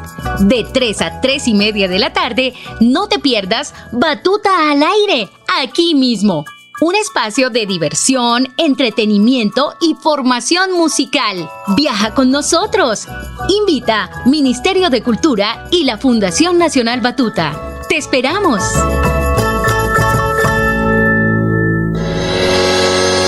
Los problemas del colon inflamado son bastante comunes en los colombianos, hombres y mujeres, siendo una dolencia de difícil tratamiento. La terapéutica natural Araltela ha encontrado a través de los años de investigación un producto que ha demostrado ser útil en el tratamiento del colon. Tome el Araltel Mevis por cuatro meses de manera constante y note usted mismo los resultados. Si ya estás en casa cuidando tu salud y la de los tuyos, no olvides que puedes tener los productos naturales Araltel a través del servicio a domicilio en tu ciudad. Comunícate en Bucaramanga al celular 315-447-1995. Recuerda, 315-447-1995. 1995. Tienda Naturista, tu vida y naturaleza en Bucaramanga.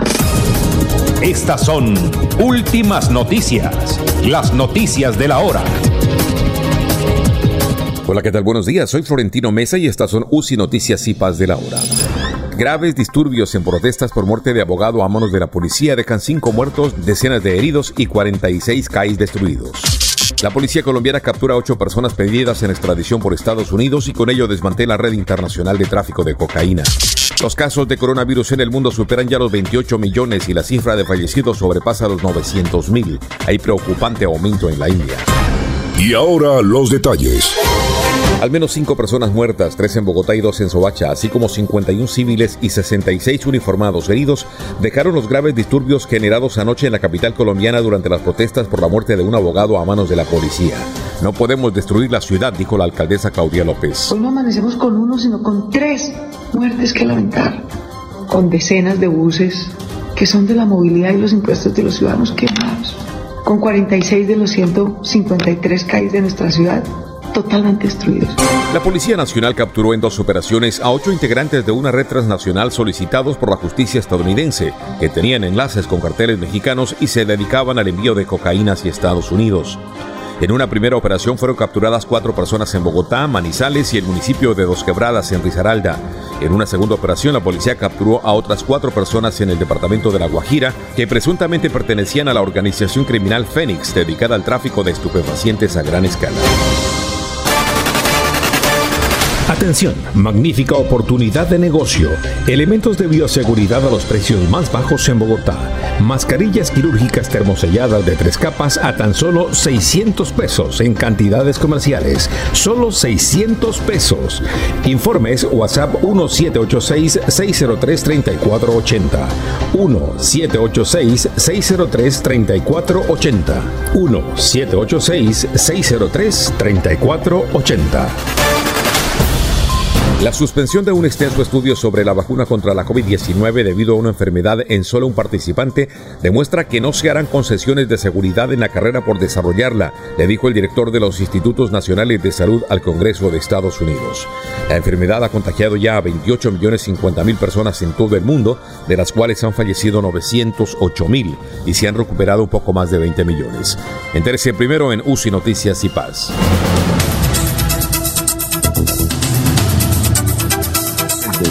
Dice el locutor Laureano, solo se sabe bien los nombres de los políticos corruptos a quienes adula continuamente, al locutor Laureano. Gloria Martínez dice, eh, buenos días, lamentable que uno de los locutores de la mesa haya dicho hoy que el abogado muerto en Bogotá era un lunar negro. Y lamentable que otro locutor de la misma mesa, sin lamentarse de la muerte del abogado, haya dicho que los malos somos los ciudadanos a quien tildó de anarquistas. Estos dos locutores son una fuente inagotable de sandeces y dicen ser apasionados por el periodismo, pobre país. Eh, José Vanega dice, de- dice desde Betulia. Eh, ¿Es usted, Jorge? ¿A usted le dieron madera, No, Jorge? no. No, a mí nadie. ¿Usted es el soy un, locutor, ma- de, el locutor Susuoicho o no? soy un manantial de amor.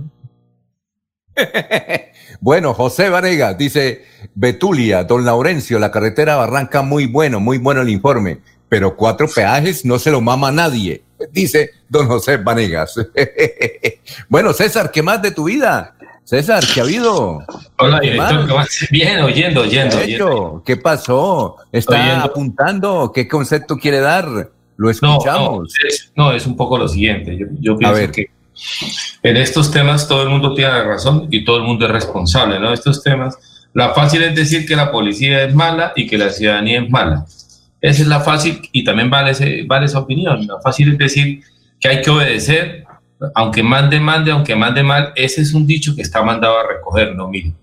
La realidad ha, ha cambiado, ha venido cambiando y con el Internet, la emancipación de la mujer, la bomba atómica, la emancipación de la mujer, el tema del Internet, el reconocimiento de los derechos humanos, la posibilidad de intercambio comercial, cultural en todo el planeta, la aldea global, ha cambiado la realidad. Derechos en un país se transfieren a otros, eh, solidaridades en un país, en otro lado las desempeñan, o sea, en la aldea global es cierto. Y, y fortalece también las identidades locales.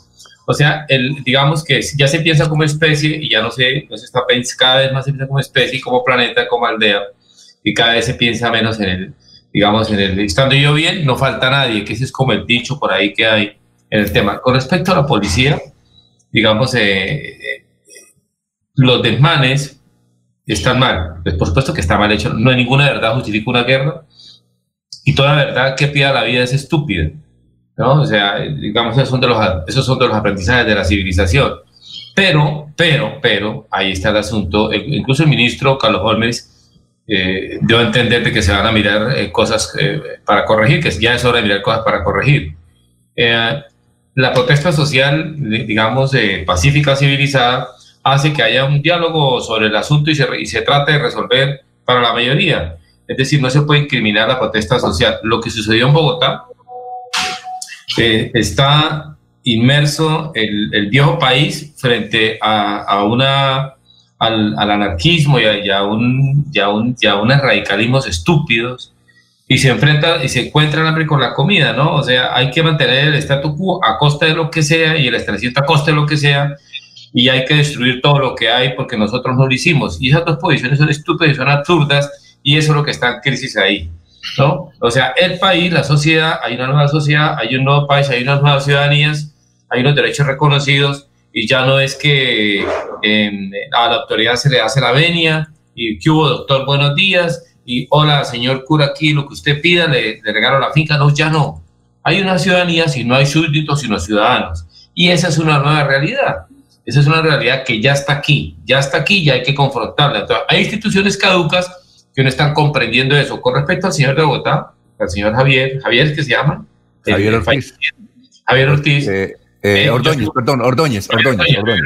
Yo sigo pensando que él eh, daba muestras de que no era equilibrado. Digamos, si dije enfermo, pudo haber sido. Yo no soy psiquiatra ni soy médico, pero sí tenía una dolencia permanente y eso lo puede acercar más a la enfermedad que a la cordura, que al equilibrio, ¿no? Y la policía debe entender, debe entender, y ahí sí, La policía no está para igualarse con el ciudadano, está siempre para ejercer autoridad, para aplicar autoridad, pero la policía no está para salirse de casillas. Así la provoquen, así la provoquen, porque si a un policía o a un general se sale de casillas, pues no está formado y está apto emocionalmente en ese momento para ejercer la autoridad. Y por supuesto las, eh, las personas retan la autoridad, retan la institucionalidad, pero no puede, no, puede ser, la premisa no puede ser que todo aquel indeseable de una sociedad merece la muerte. Se lo tenía ganado. Crónica de una muerte anunciada, porque eso es paisaje y eso es no comprender que la sociedad, que en la sociedad hay problemas individuales y problemas colectivos. Y tiene que sentarse la institucionalidad y la sociedad a repensarse unas instituciones que hay que, hay que retocarlas, hay que remirarlas y hay que la ciudadanía replantearse los asuntos de la protesta social, ¿no? Exactamente, ese es un problema en el que todo el mundo tiene razón y todo el mundo tiene responsabilidad. Bueno, y eso replantea, y eso replantea, perdón, director, y eso replantea la manera distinta de abordar el problema que era el que estamos. Más en tiempo, estamos en estado de pandemia, lo hemos dicho varias veces, estamos en estado de peste, en estado de pandemia. No es una nueva normalidad, es una nueva realidad que hay que entender y aceptar.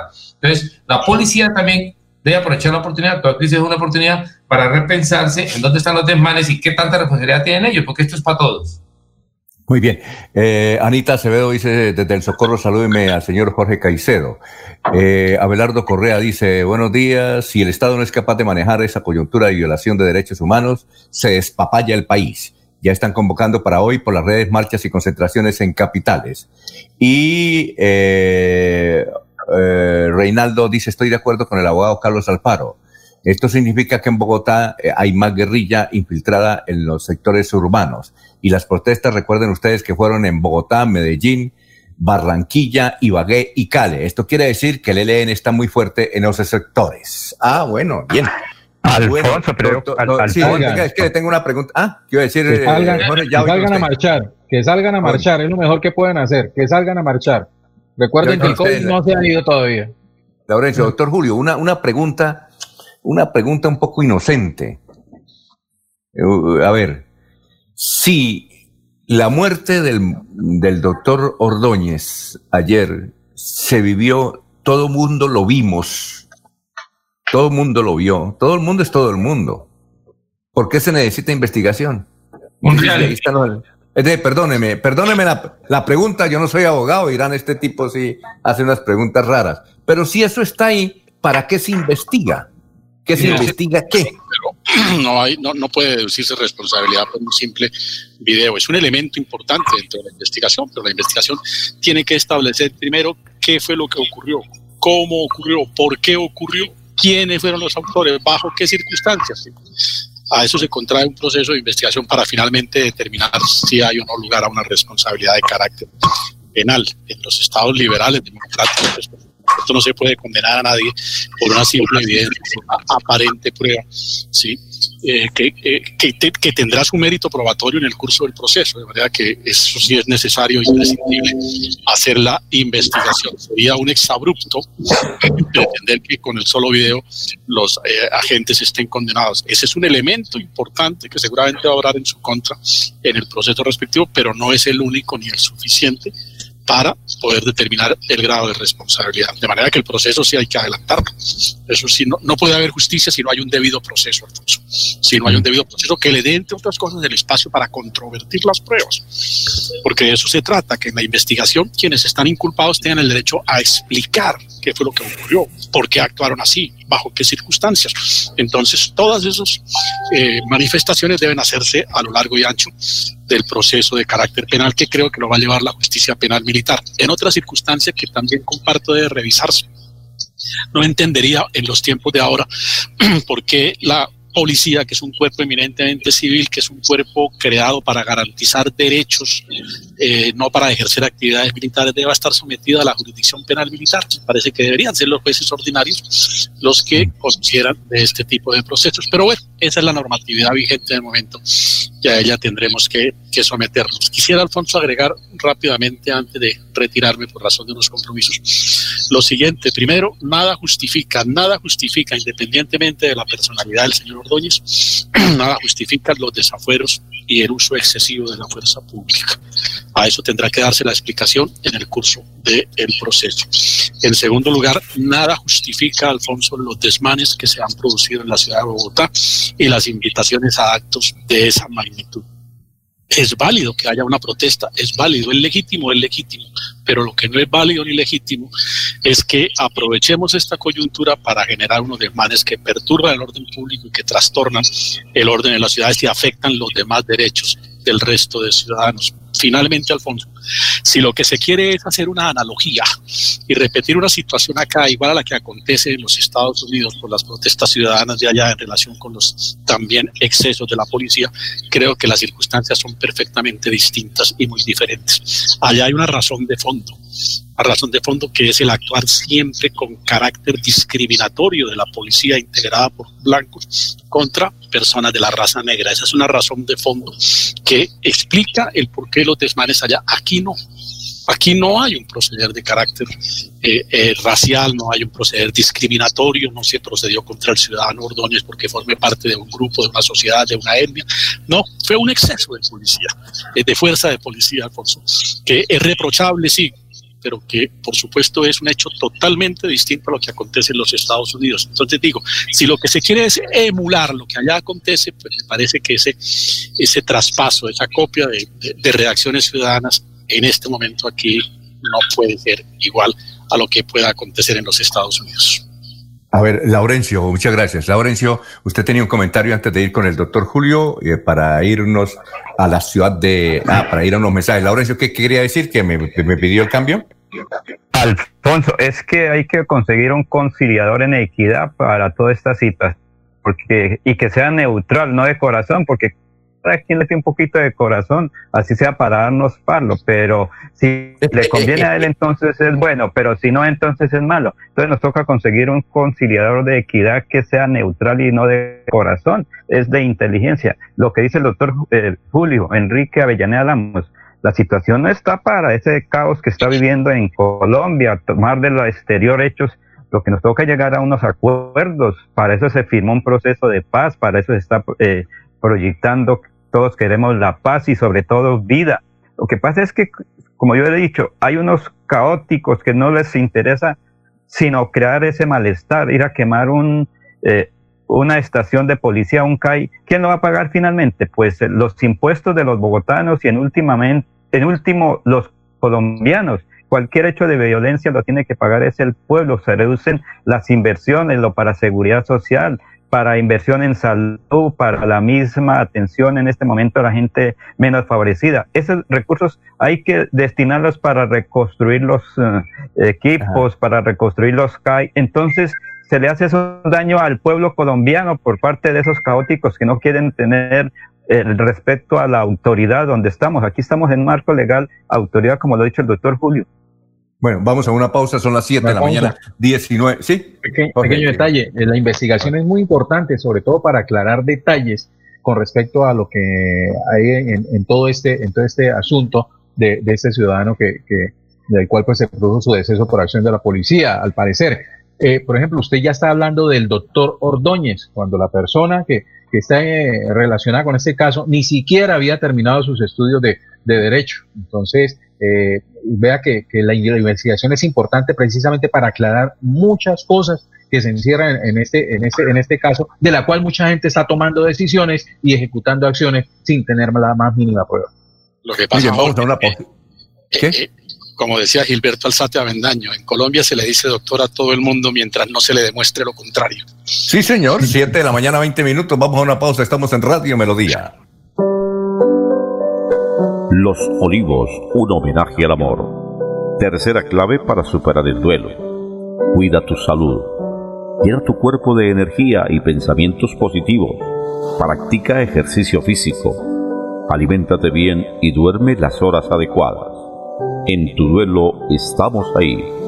Los Olivos, Olivos. Tu casa ahora es el lugar ideal y Cofuturo te ofrece la oportunidad de renovar los electrodomésticos y víveres fundamentales para toda la familia. Televisores, neveras, lavadoras y muchísimas alternativas para dotar tu hogar están en la calle 48, número 3333. También encontrarás motocicletas, bicicletas, computadores y celulares. Atención inmediata 322 307 0371. Con futuro. construimos sueños de progreso. Hay más noticias. Muchas noticias, muchas noticias en Melodía 1080 AM. Bueno, vamos a la ciudad de Barranca Bermeja, son las 7 de la mañana, 21 minutos. Allá está Soel Caballero con toda la información que tiene que ver básicamente con eh, el avance de los contagios que preocupa al puerto petrolero. Lo escuchamos, Soel, muy buenos días. Soel Caballero está en Últimas Noticias de Radio Melodía 1080 AM.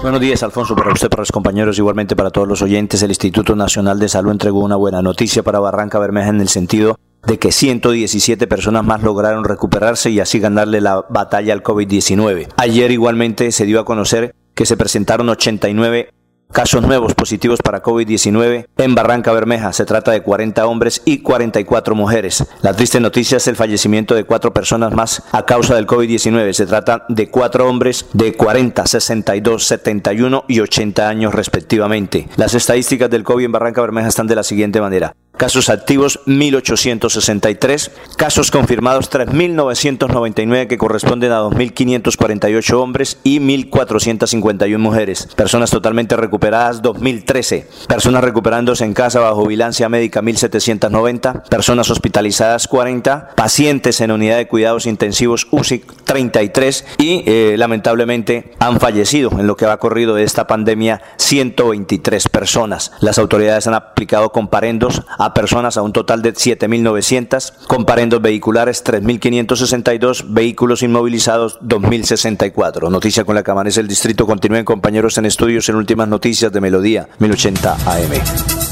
Muy bien, nos eh, saluda desde eh, California, Estados Unidos, Adolfo Enrique Herrera. Dice, así es, Laurencio, un saludo muy especial totalmente de acuerdo. Queremos imitar todo, hasta las protestas. Se debe escuchar a los policías involucrados. Henry Orostegui. Vea este. Orostegui, buenos días, señores Radio Melodía, para saludarlos desde Santa Marta, Magdalena. Muchas gracias, Henry. Muy amable, una venia, muy gentil, como hacen los chinos. 723. Aquí está Ernesto Samper Pizano. porque Ernesto Samper no le cuadra, no está de acuerdo que hayan convocado el Festival Vallenato, Vallenato por Internet? Él no está de acuerdo. Vallenato, un festival tan importante por internet, eso no me cuadra, dice Ernesto Samper. Y aquí está la voz de protesta del doctor Ernesto Samper, lo escuchamos. Vinieron, como dice la canción, a invitarme a un festival virtual, un festival vallenato. Ahora que les ha dado por vender cosas que no tienen sus atributos esenciales como gran propaganda, como el café sin cafeína, la cerveza sin alcohol, la leche sin lactosa y hasta la política sin políticos, no es de extrañar que quieran hacer un festival sin Valledupar, pero no es lo mismo.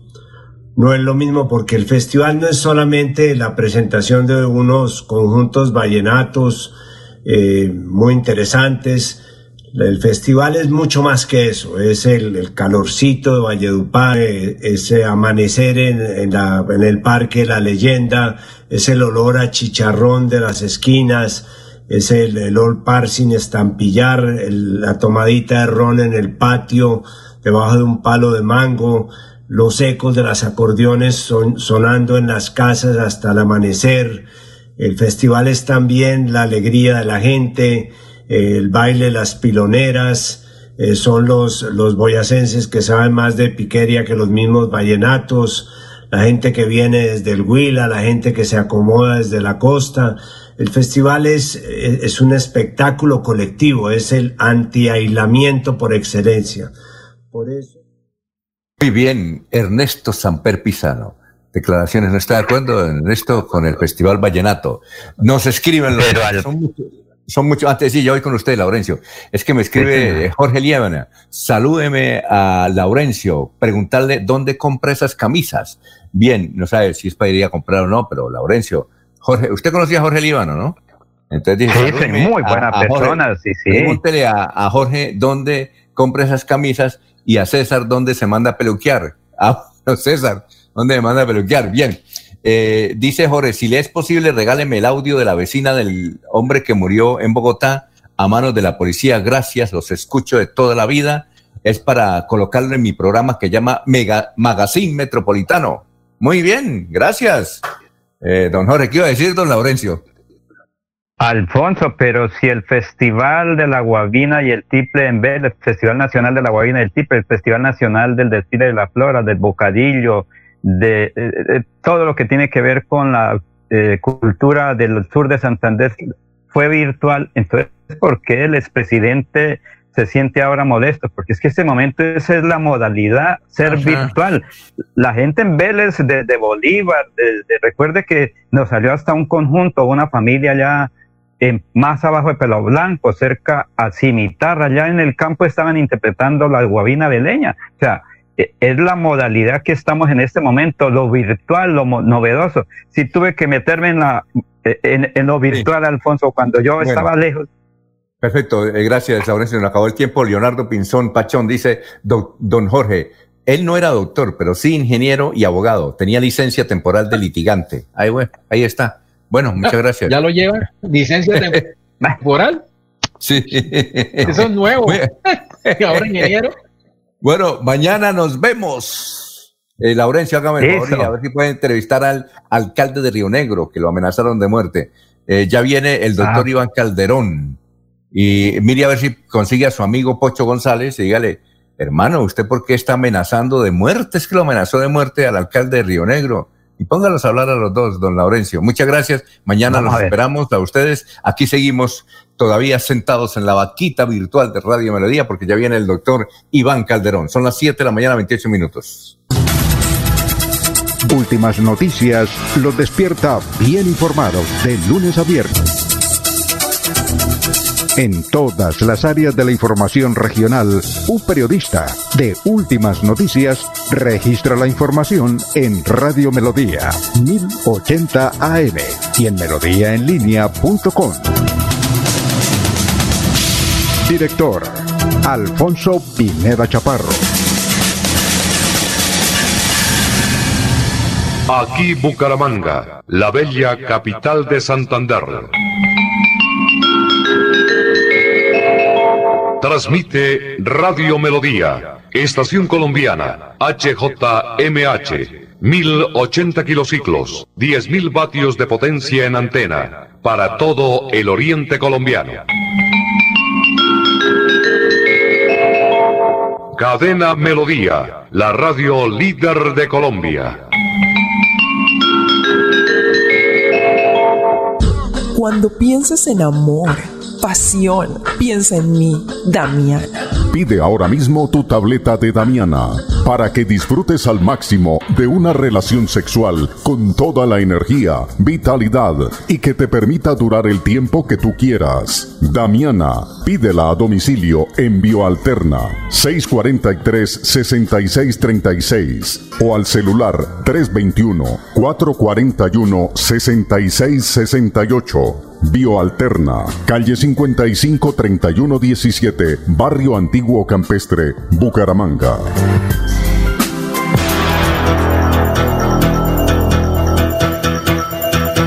Radio Melodía, la que manda en sintonía. A esta hora presentamos Hablando con el abogado. Hablando con el abogado. A partir de estos momentos, comuníquese a través de las líneas 630-4870 y 630-4794. Reciba toda la información y asesoría para sus problemas jurídicos con la dirección del doctor Iván Darío Calderón, abogado egresado de la Universidad Industrial de Santander con especialización en Derecho Comercial. Sean todos bienvenidos.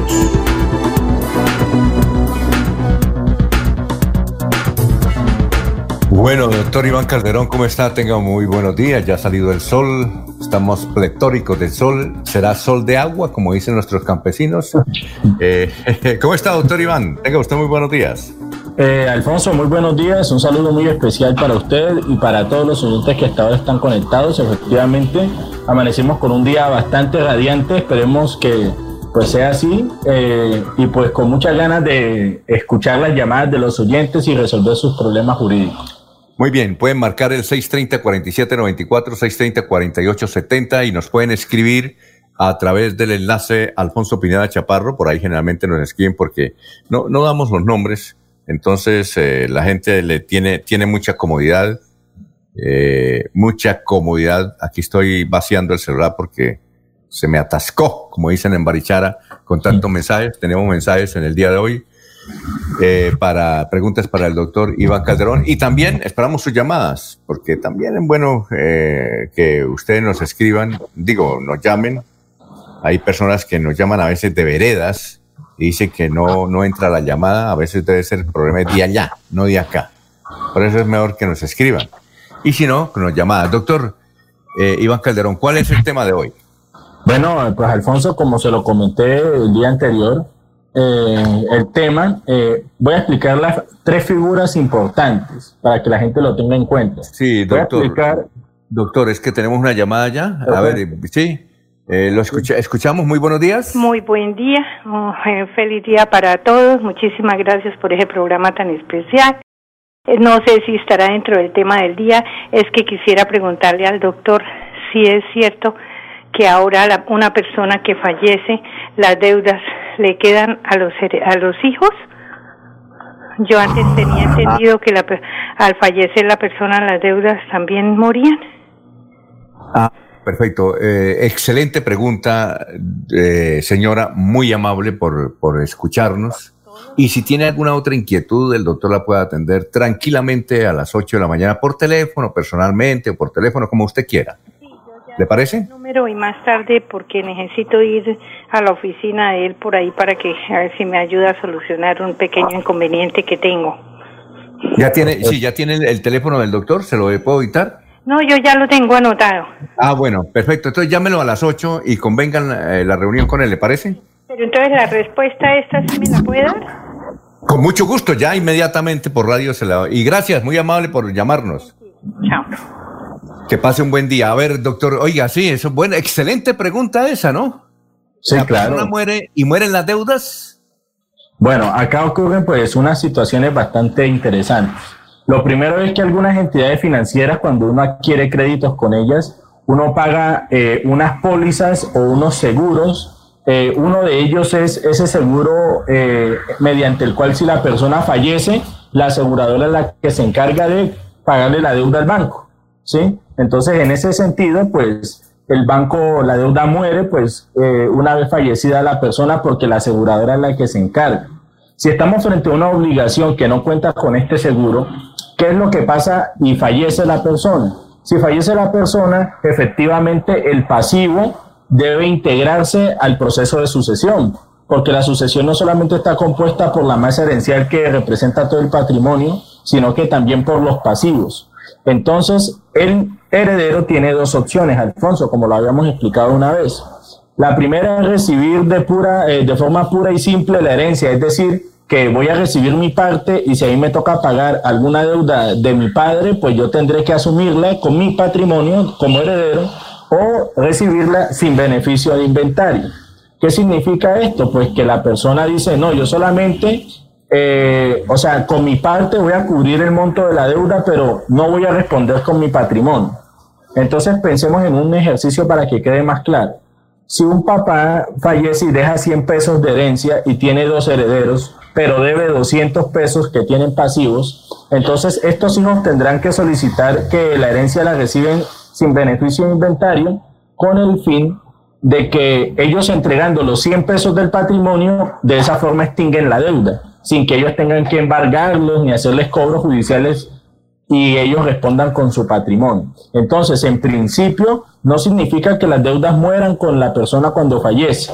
La única forma de que se extingan es ya sea de que esos créditos tengan un seguro en donde la aseguradora sea quien los pague o finalmente eh, que los herederos reciban de forma pura y simple la herencia o con beneficio de inventario. Oiga, doctor Iván, una cosa. Eh, bueno, eso para, bueno, si, si la persona tiene deudas, los herederos hacen la vaca y pagan, ¿de, acuerdo? Sí, más o menos es así, ¿no es cierto? Sí, más o menos es así. Bien. pero cuando una persona tiene deudas, tiene, por ejemplo, eh, eh, no en los bancos, sino letras con los amigos, letras, y, eh, y, no, y, como, y como dice el dicho, no tiene dónde caerse muerto. Es decir, ahí, ahí para el asunto. Eh, eh, a ver, ¿qué- ¿cómo responde? Es decir, un heredero, ¿cómo puede responder? Ah, pero una cosa, eh, la pregunta puede ser esta, para entender también a la señora.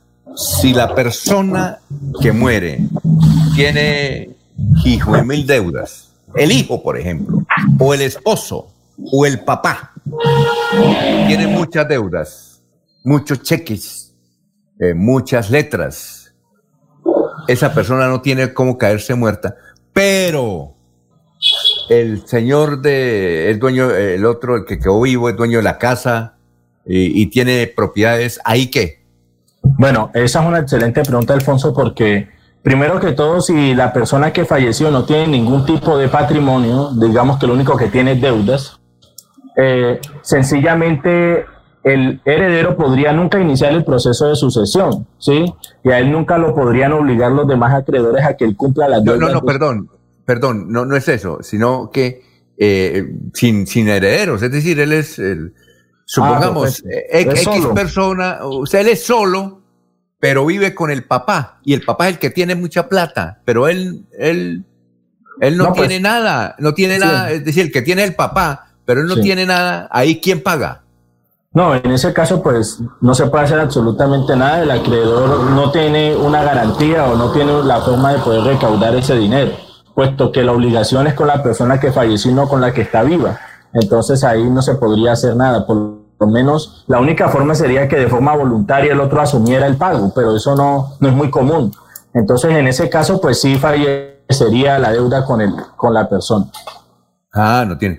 Eh, pregunta Alicia. Vamos a ver si hay llamadas. Cuando haya llamadas, con mucho gusto. Aquí miramos si hay o no llamadas. Bien, Alicia, pregunta. Esto es el barrio El Porvenir. Gracias, doña Alicia. Dice, ¿es cierto que cuando el muchacho que tiene un hijo no tiene cómo entregarle, responde el papá del muchacho por la alimentación del niño? Uy, muy buena pregunta eh, y pues interesante porque me gusta que también hagan preguntas sobre asuntos de familia, ¿sí? Eh, claro que sí. Eh, nuestro Código Civil establece eh, eh, o regula claramente ese asunto y sí, efectivamente, como lo dice el oyente, en caso de que el padre, el, proge- el padre del menor no tenga eh, dinero, no tenga trabajo, es más, incluso hay casos, Alfonso, en que son muchachos que todavía viven incluso con los papás, no tienen ninguna fuente de ingresos. Eh, la madre, en representación de su hijo, ella puede iniciar un proceso de, de fijación de alimentos, no solamente contra el padre, sino también contra los abuelos, en este caso, pues los padres de- del muchacho.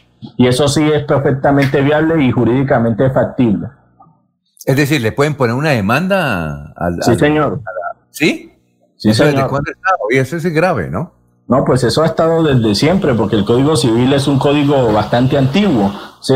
Sino que las personas desconocen esas circunstancias. Por lo menos hay muchos casos de, de jóvenes o señoras que tienen hijos con personas sin ningún tipo de empleo eh, o- y los padres sí son de pronto solventes, tienen algún establecimiento de comercio y efectivamente uno puede iniciar un proceso eh, de alimentos contra los abuelos. Una cosa, eh, cuando el hijo, eh, eh, también nos pregunta Alicia, Alicia, del barrio El Porvenir, Alicia Ramírez, gracias Alicia, Eh, eh, cuando eh, el, el padre no tiene plata y el hijo es el que tiene plata, ¿también puede haber demandas? Bueno, esta pregunta es muy interesante, Alfonso, porque para que exista la obligación alimentaria deben haber unos requisitos. El primer requisito, Alfonso, es la capacidad, ¿sí? Y el segundo es la necesidad. ¿La capacidad de quién? De el padre, en este caso, de tener cómo sufragar esa obligación alimentaria. Y la segunda es la necesidad que tenga el hijo de recibir alimentos. Si el hijo no tiene necesidad de recibir alimentos, en principio él no podría solicitar eh, una fijación de cuota alimentaria como quiera que no se cumple con uno de los requisitos, que es que digamos, eh, pensemos en un caso, Alfonso, de un menor de un muchacho, 10, 11 años, que de pronto sea famoso, una persona que, que tenga un programa, que salga en programas de televisión, que perciba unos ingresos incluso superiores a los de su papá, entonces eh, no habría ninguna razón para que pidieran alimentos y más cuando el padre no tiene la capacidad económica para sufragar unos gastos alimenticios. Muy bien, eh, mi tío murió, dice aquí un señor, hace cinco meses y dejó muchas deudas en la administración de impuestos. Eh, ¿Ahí qué se puede hacer? Pues, bueno, una pregunta muy, como muy sencilla. Muchas gracias al oyente. No, sí, este, de todas formas, Alfonso, eh, hay que mencionarle que si tiene deudas eh, y él tiene un patrimonio, es decir, quiere que le adjudiquen el bien, pues él tendrá que pagar esas obligaciones como heredero para poder iniciar el proceso de sucesión. ¿Sí? Si por el contrario, estamos en el caso que usted plantea, que ese señor no tiene absolutamente ningún patrimonio y si tiene deudas eh, con la DIAN, pues eh, el hijo puede abstenerse de iniciar la sucesión o hacerla y aceptarla sin beneficio de inventario para que no tenga que pagar esas deudas de la DIAN. Entonces no, no hay ningún problema con eso. Bueno, Orlando nos escribe, estaba trabajando en un taller de mecánica, el señor aparentemente muy honrado, pero yo creo, me hizo la, la liquidación, yo creo que está mal, eh, yo necesito la plata, eh, puedo firmar o no firmar, porque me dicen que si firmo, me dice mi hermana que si firmo, pues estoy aceptando pero yo necesito la plata, ¿qué hago? ¿Qué me aconseja, doctor? Yo ya le di el teléfono para que le marcara a usted a, partir de las 8 de la mañana. Su teléfono es el 300, el teléfono, el teléfono, teléfono del doctor Iván Calderón es el 300, el 7, 4S6, 4S6 y 37. ¿Qué le recomienda a Orlando? Que dice que el dueño del, del negocio, aparentemente honrado, gracias don Orlando, nos escribe del barrio Gaitán de la ciudad de Bucaramanga, dice que le mostraron ayer la liquidación, que él cree que está mal hecha porque le resultan debiendo bastante plata, pero entonces firma o no firma. Bueno, eh, esto es importante porque, Alfonso, si uno no está seguro de que la liquidación esté acorde a lo que establece la ley, lo mejor es abstenerse, porque normalmente esas liquidaciones traen consigo unas cláusulas en donde ellos dicen que de esa forma, de forma voluntaria, eh, sin ningún tipo de presión, ellos aceptan que la liquidación está bien y acorde a derecho y pues ellos se van a obligar inmediatamente o se comprometen, primero ya sea a evitar eh, de que les inicien procesos judiciales en el futuro, porque él aceptó. ¿Qué es lo que le recomiendo a este oyente? Primero, pues que no firme hasta que no esté seguro y segundo, pues que nos llame para nosotros hacerle la liquidación para ver si está acorde a derecho y el poder pues hacerlo pertinente. Bueno, vamos con otra llamada. A ver, muy buenos días. Muy buenos días. Sí, ¿cómo está? Bienvenida. ¿Cuál es la inquietud que usted tiene para el doctor Iván Calderón?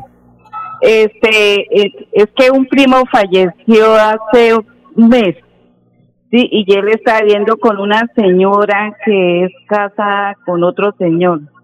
Ellos no tuvieron hijos. La ley se pensionó hace seis meses la pensión le corresponde a, la señora o a la mamá. Él, él también veía a la mamá. Bueno. Bueno, perfecto. ¿Y usted tiene eh, eh, el teléfono del doctor Iván Calderón para que lo llame después de las 8, señora? Sí, señor, sí. Bueno, perfecto. Vamos a escuchar la respuesta del doctor Iván Calderón. ¿Le entendió la pregunta, doctor Iván Calderón? Son las 7.45. Entiendo que la persona que falleció era pensionada o estaba cotizando el sistema de seguridad social y al fallecer pues se causa la pensión de sobrevivientes, pero esta, el beneficiario en este caso sería si no tiene hijos, eh, la cónyuge o compañera permanente. Es decir, eh, la, la, la actual. Sí, la actual, exactamente. ¿Y la otra que tiene hijos qué? O sea, si ella tiene, si él tiene dos o tuvo dos parejas, ¿sí? ahí pues se va a iniciar un proceso judicial para determinar a quién le van a dar la pensión, ¿sí? Porque también en definitiva puede resolverse que a una se le da una parte y a otra otra, pero esa proporción y ese porcentaje se debe establecer a través de un proceso judicial. La, la, la pareja que tiene actualmente debe esperar a ver si pone una demanda o si no le corresponde a ella. Eh, ¿Cómo hace para cobrar ella la pensión? le recomendaría que ella se adelantara y fuera primero a hacer la solicitud de pensión de sobreviviente la actual, la, actual pareja. La, actual pareja, claro que sí, que lo hiciera inmediatamente eh, que nos llame para nosotros asesorarla y, y orientarla cómo debe hacer esa solicitud. Eh, ¿Para qué? Para que a ella se le cause el derecho. Recuerde que acá en el derecho también hay un principio que es que el primero en el tiempo es primero en el derecho. Entonces es importante. Ah, sí, que- el primero, oiga, qué bueno, el que pega primero pega dos veces. Sí, señor. Sí, claro. No es lo mismo presentar uno el embargo de primero que ser el segundo en el embargo. Entonces, el primero en el tiempo es el primero en el derecho y en estos temas de sucesiones sería muy bueno que ella se anticipara y hiciera la solicitud ella primero, para que sea ella, para que ella no tenga que ponerse a demandar, sino que en caso tal, ella sea la que sea demandada y ella pueda defenderse. Y aparte ya, mientras el proceso sigue, ella provisionalmente puede disfrutar de esa pensión de sobreviviente. Así Entonces, es que, señora, llame, eh, de- termine el programa y comience a llamar al doctor, al doctor Iván Calderón, porque le pueden ganar, ¿no? Le pueden ganar de mano, porque la otra señora puede también estar escuchando e Claro. irse para, para está, eh, eh, los juzgados están, están abiertos, doctor Iván. Eh, virtualmente pues están recibiendo demandas, eh, pero lo que deben hacer ellas primero, Alfonso, es presentar la solicitud ante ya sea Colpensiones o el fondo privado en el que esté el señor para solicitar la pensión de sobreviviente, a ver a quién le reconocen primero el derecho. Y ya después de eso, Sí, esos procesos, ¿dónde se adelantan? Es decir, ¿en, en qué parte? ¿En un juzgado qué? ¿Un juzgado común y corriente? A ver, esto tiene dos etapas. Una etapa en sede administrativa, que digamos en caso que sea Colpensiones, sería la solicitud ante Colpensiones, ¿sí? Porque usted puede hacer la solicitud de que le reconozcan la pensión y Colpensiones no reconocérsela. Entonces usted tendrá que presentar un recurso de reposición o en subsidio de apelación. Y en caso de que la decisión quede en firme y lo vayan a demandar, eso se lleva Alfonso ante los juzgados laborales del circuito. Eh, en este caso serían los juzgados laborales del circuito de Bucaramanga. Bueno, don Jorge nos escribe desde una vereda, vereda alta, alta de Piedecuesta, y nos dice que el tío murió hace ya eh, varios años, pero sin embargo la finca tenía un problema de límites que no Sí. se había resuelto. Eh, para los herederos, ahí cómo se procede o en dónde se procede, porque el proceso ya lleva muchos años. Bueno, ahí lo que toca Gracias, Gracias, Jorge, por la, ya- por la, eh, escribir. Bueno, ahí lo que toca hacer primero pues es que los herederos inicien el proceso de sucesión. Una vez finalice, pues ellos tienen que iniciar el respectivo proceso de corrección de linderos, ¿sí? Para, porque lo más seguro es que está afectando a terceros. Entonces, mientras el proceso de sucesión no salga, pues no se va a poder resolver ese, ese problema. Ah, muy bien. Eso se- ¿En qué juzgado se, se tramita eso, doctor? Pues a ver, eh, los procesos de sucesión, Alfonso, para todos los oyentes, se tienen que iniciar en el, en el lugar en donde fue el último domicilio de la persona que falleció. No importa que los bienes estén en otro lado. Por ejemplo, usted puede, usted puede tener sus propiedades en Bucaramanga, pero los últimos dos años de su vida los pasó, qué sé yo, en San Gil, por ejemplo. Entonces, el proceso de sucesión se tiene que iniciar en San Gil. Entonces, esa es más o menos la competencia para procesos de sucesión. Un saludo a Pedrito Galvis, que nos escucha a esta hora, estudiante de Derecho de Uniciencia. A Rubén, estudiante de Derecho de la Pontificia. Eh, y aquí hay una pregunta de Abelardo. Abelardo quiere saber que si es cierto que ya no echan a la cárcel a una persona que deba eh, alimentos, deba alimentos. Sí. Bueno, ya no lo este, echan a la cárcel o qué? Lo que pasa es que dentro de eh, nuestra legislación penal existe la figura de los subrogados penales, ¿sí? Que es, por ejemplo, la prisión domiciliaria, la libertad condicional, la suspensión condicional de la pena, entre otros. Eh, en los procesos de inasistencia alimentaria, eh, siempre se procura eh, en pensar en el interés superior del menor. Entonces, lo que se busca es que esta persona pague pague eh, la obligación alimentaria que debe. Entonces, estando presa, pues va a ser muy difícil o más difícil que esta persona quiera dinero para poder cumplir con su obligación. Entonces, algunos juzgados, y es lo más común, eh, les dictan la, la medida, eh, les dictan sentencia condenándolos, pero dándoles la prisión domiciliaria con permiso para trabajar. ¿Con qué fin? Pues con el fin de que la persona cumpla la obligación y así no perjudicar los derechos del menor. Ya en caso de que esta persona incumpla con la obligación que le han impartido, porque pues después de la sentencia eh, la víctima inicia un proceso de reparación integral. Si esta persona incumple con esa reparación integral que tiene que hacer, pues el juez de ejecución de penas precisamente puede en cualquier momento revocarle ese subrogado y mandarlo a la cárcel. Bueno, Victoria dice, tengo un niño de cinco años, el padre nunca ha querido reconocerlo, es un agente de la policía. Eh, el agente de la policía ni siquiera me da un pan para el niño, cinco años ya lleva. Eh, ¿Cómo se hace para que él reconozca el niño? Porque él es, dice aquí, él es, él es un avioncito y no quiere eh, demostrar que es hijo de él, se parece a él. Pero él dice que no porque yo supuestamente tengo, tuve unos amantes. ¿Cómo se hace y quién, pa y quién paga los exámenes? Gra- Gracias, Victoria, que nos eh, está enviando este, este mensaje del barrio Lagos 2. Bueno, en este caso, Alfonso, eh, hay un proceso judicial en materia de familia que se llama proceso de investigación de la paternidad. Ese es el proceso que la oyente tiene que iniciar y en caso de que ella sea una persona que no cuenta con dinero, ella puede solicitar ante el juzgado de familia un amparo de pobreza para que se surtan los exámenes por cuenta del juzgado. ¿sí? Entonces, eso se puede hacer.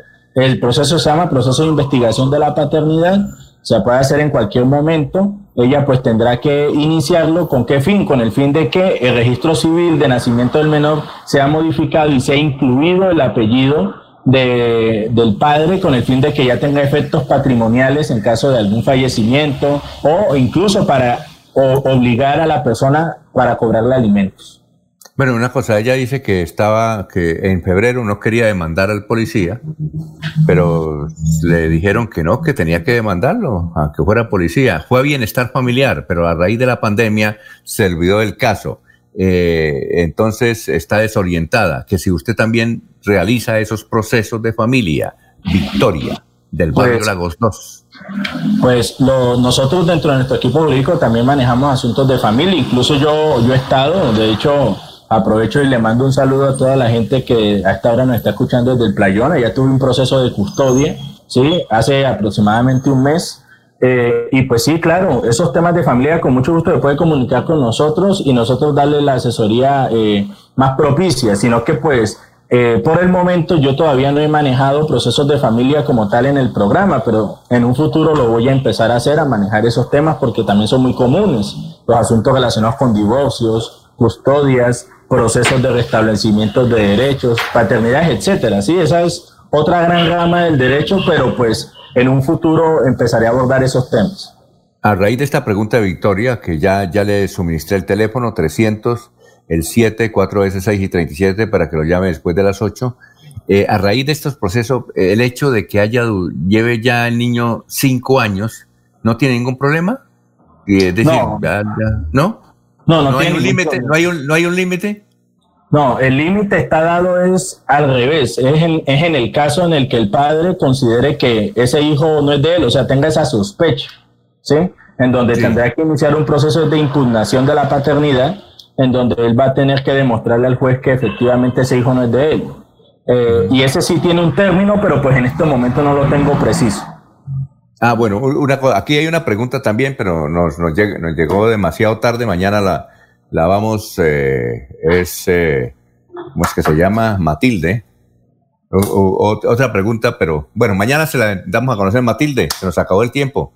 Eh, mañana estará el doctor y le- el, caso suyo es bastante interesante que nos ha enviado para el doctor Iván Calderón. Doctor Iván, muchas gracias, muy amable, muy gentil, ¿no? No, sí, muchas gracias usted, Alfonso. Pues mire, dése cuenta que a pesar de que, de que vinimos con un tema preparado, los oyentes estaban bastante interesados en responder sus inquietudes, eso es lo más importante. Entonces mañana, Alfonso, pues abordaré el tema que tenía preparado para el día de hoy. ¿Sí? Exacto, Entonces- sí, ah, bueno, sí. Aquí a los oyentes hay que complacerlos, doctor. Muy amable, muy gentil, ¿no? Sí, claro que Muy sí, gentil. Alfonso. Mañana pues trabajaremos el tema de qué es un codeudor, qué es un fiador y qué es una balista. Hasta luego. Bueno, ah, ah, balista. Sí, bueno, señor. señora Matilde, gracias por la sintonía y entonces mañana le respondemos. Aquí guardo la su preguntica. Eh, eh, sigamos en Radio Melodía, la que manda en sintonía. Los invitamos a una próxima emisión de este su programa Hablando con el abogado. Hablando con el abogado. Comuníquese durante todo el día con el doctor Iván Darío Calderón al celular 300 766 6637 300 766 6637. Agende su cita y reciba la solución a su problema jurídico. Gracias por la sintonía.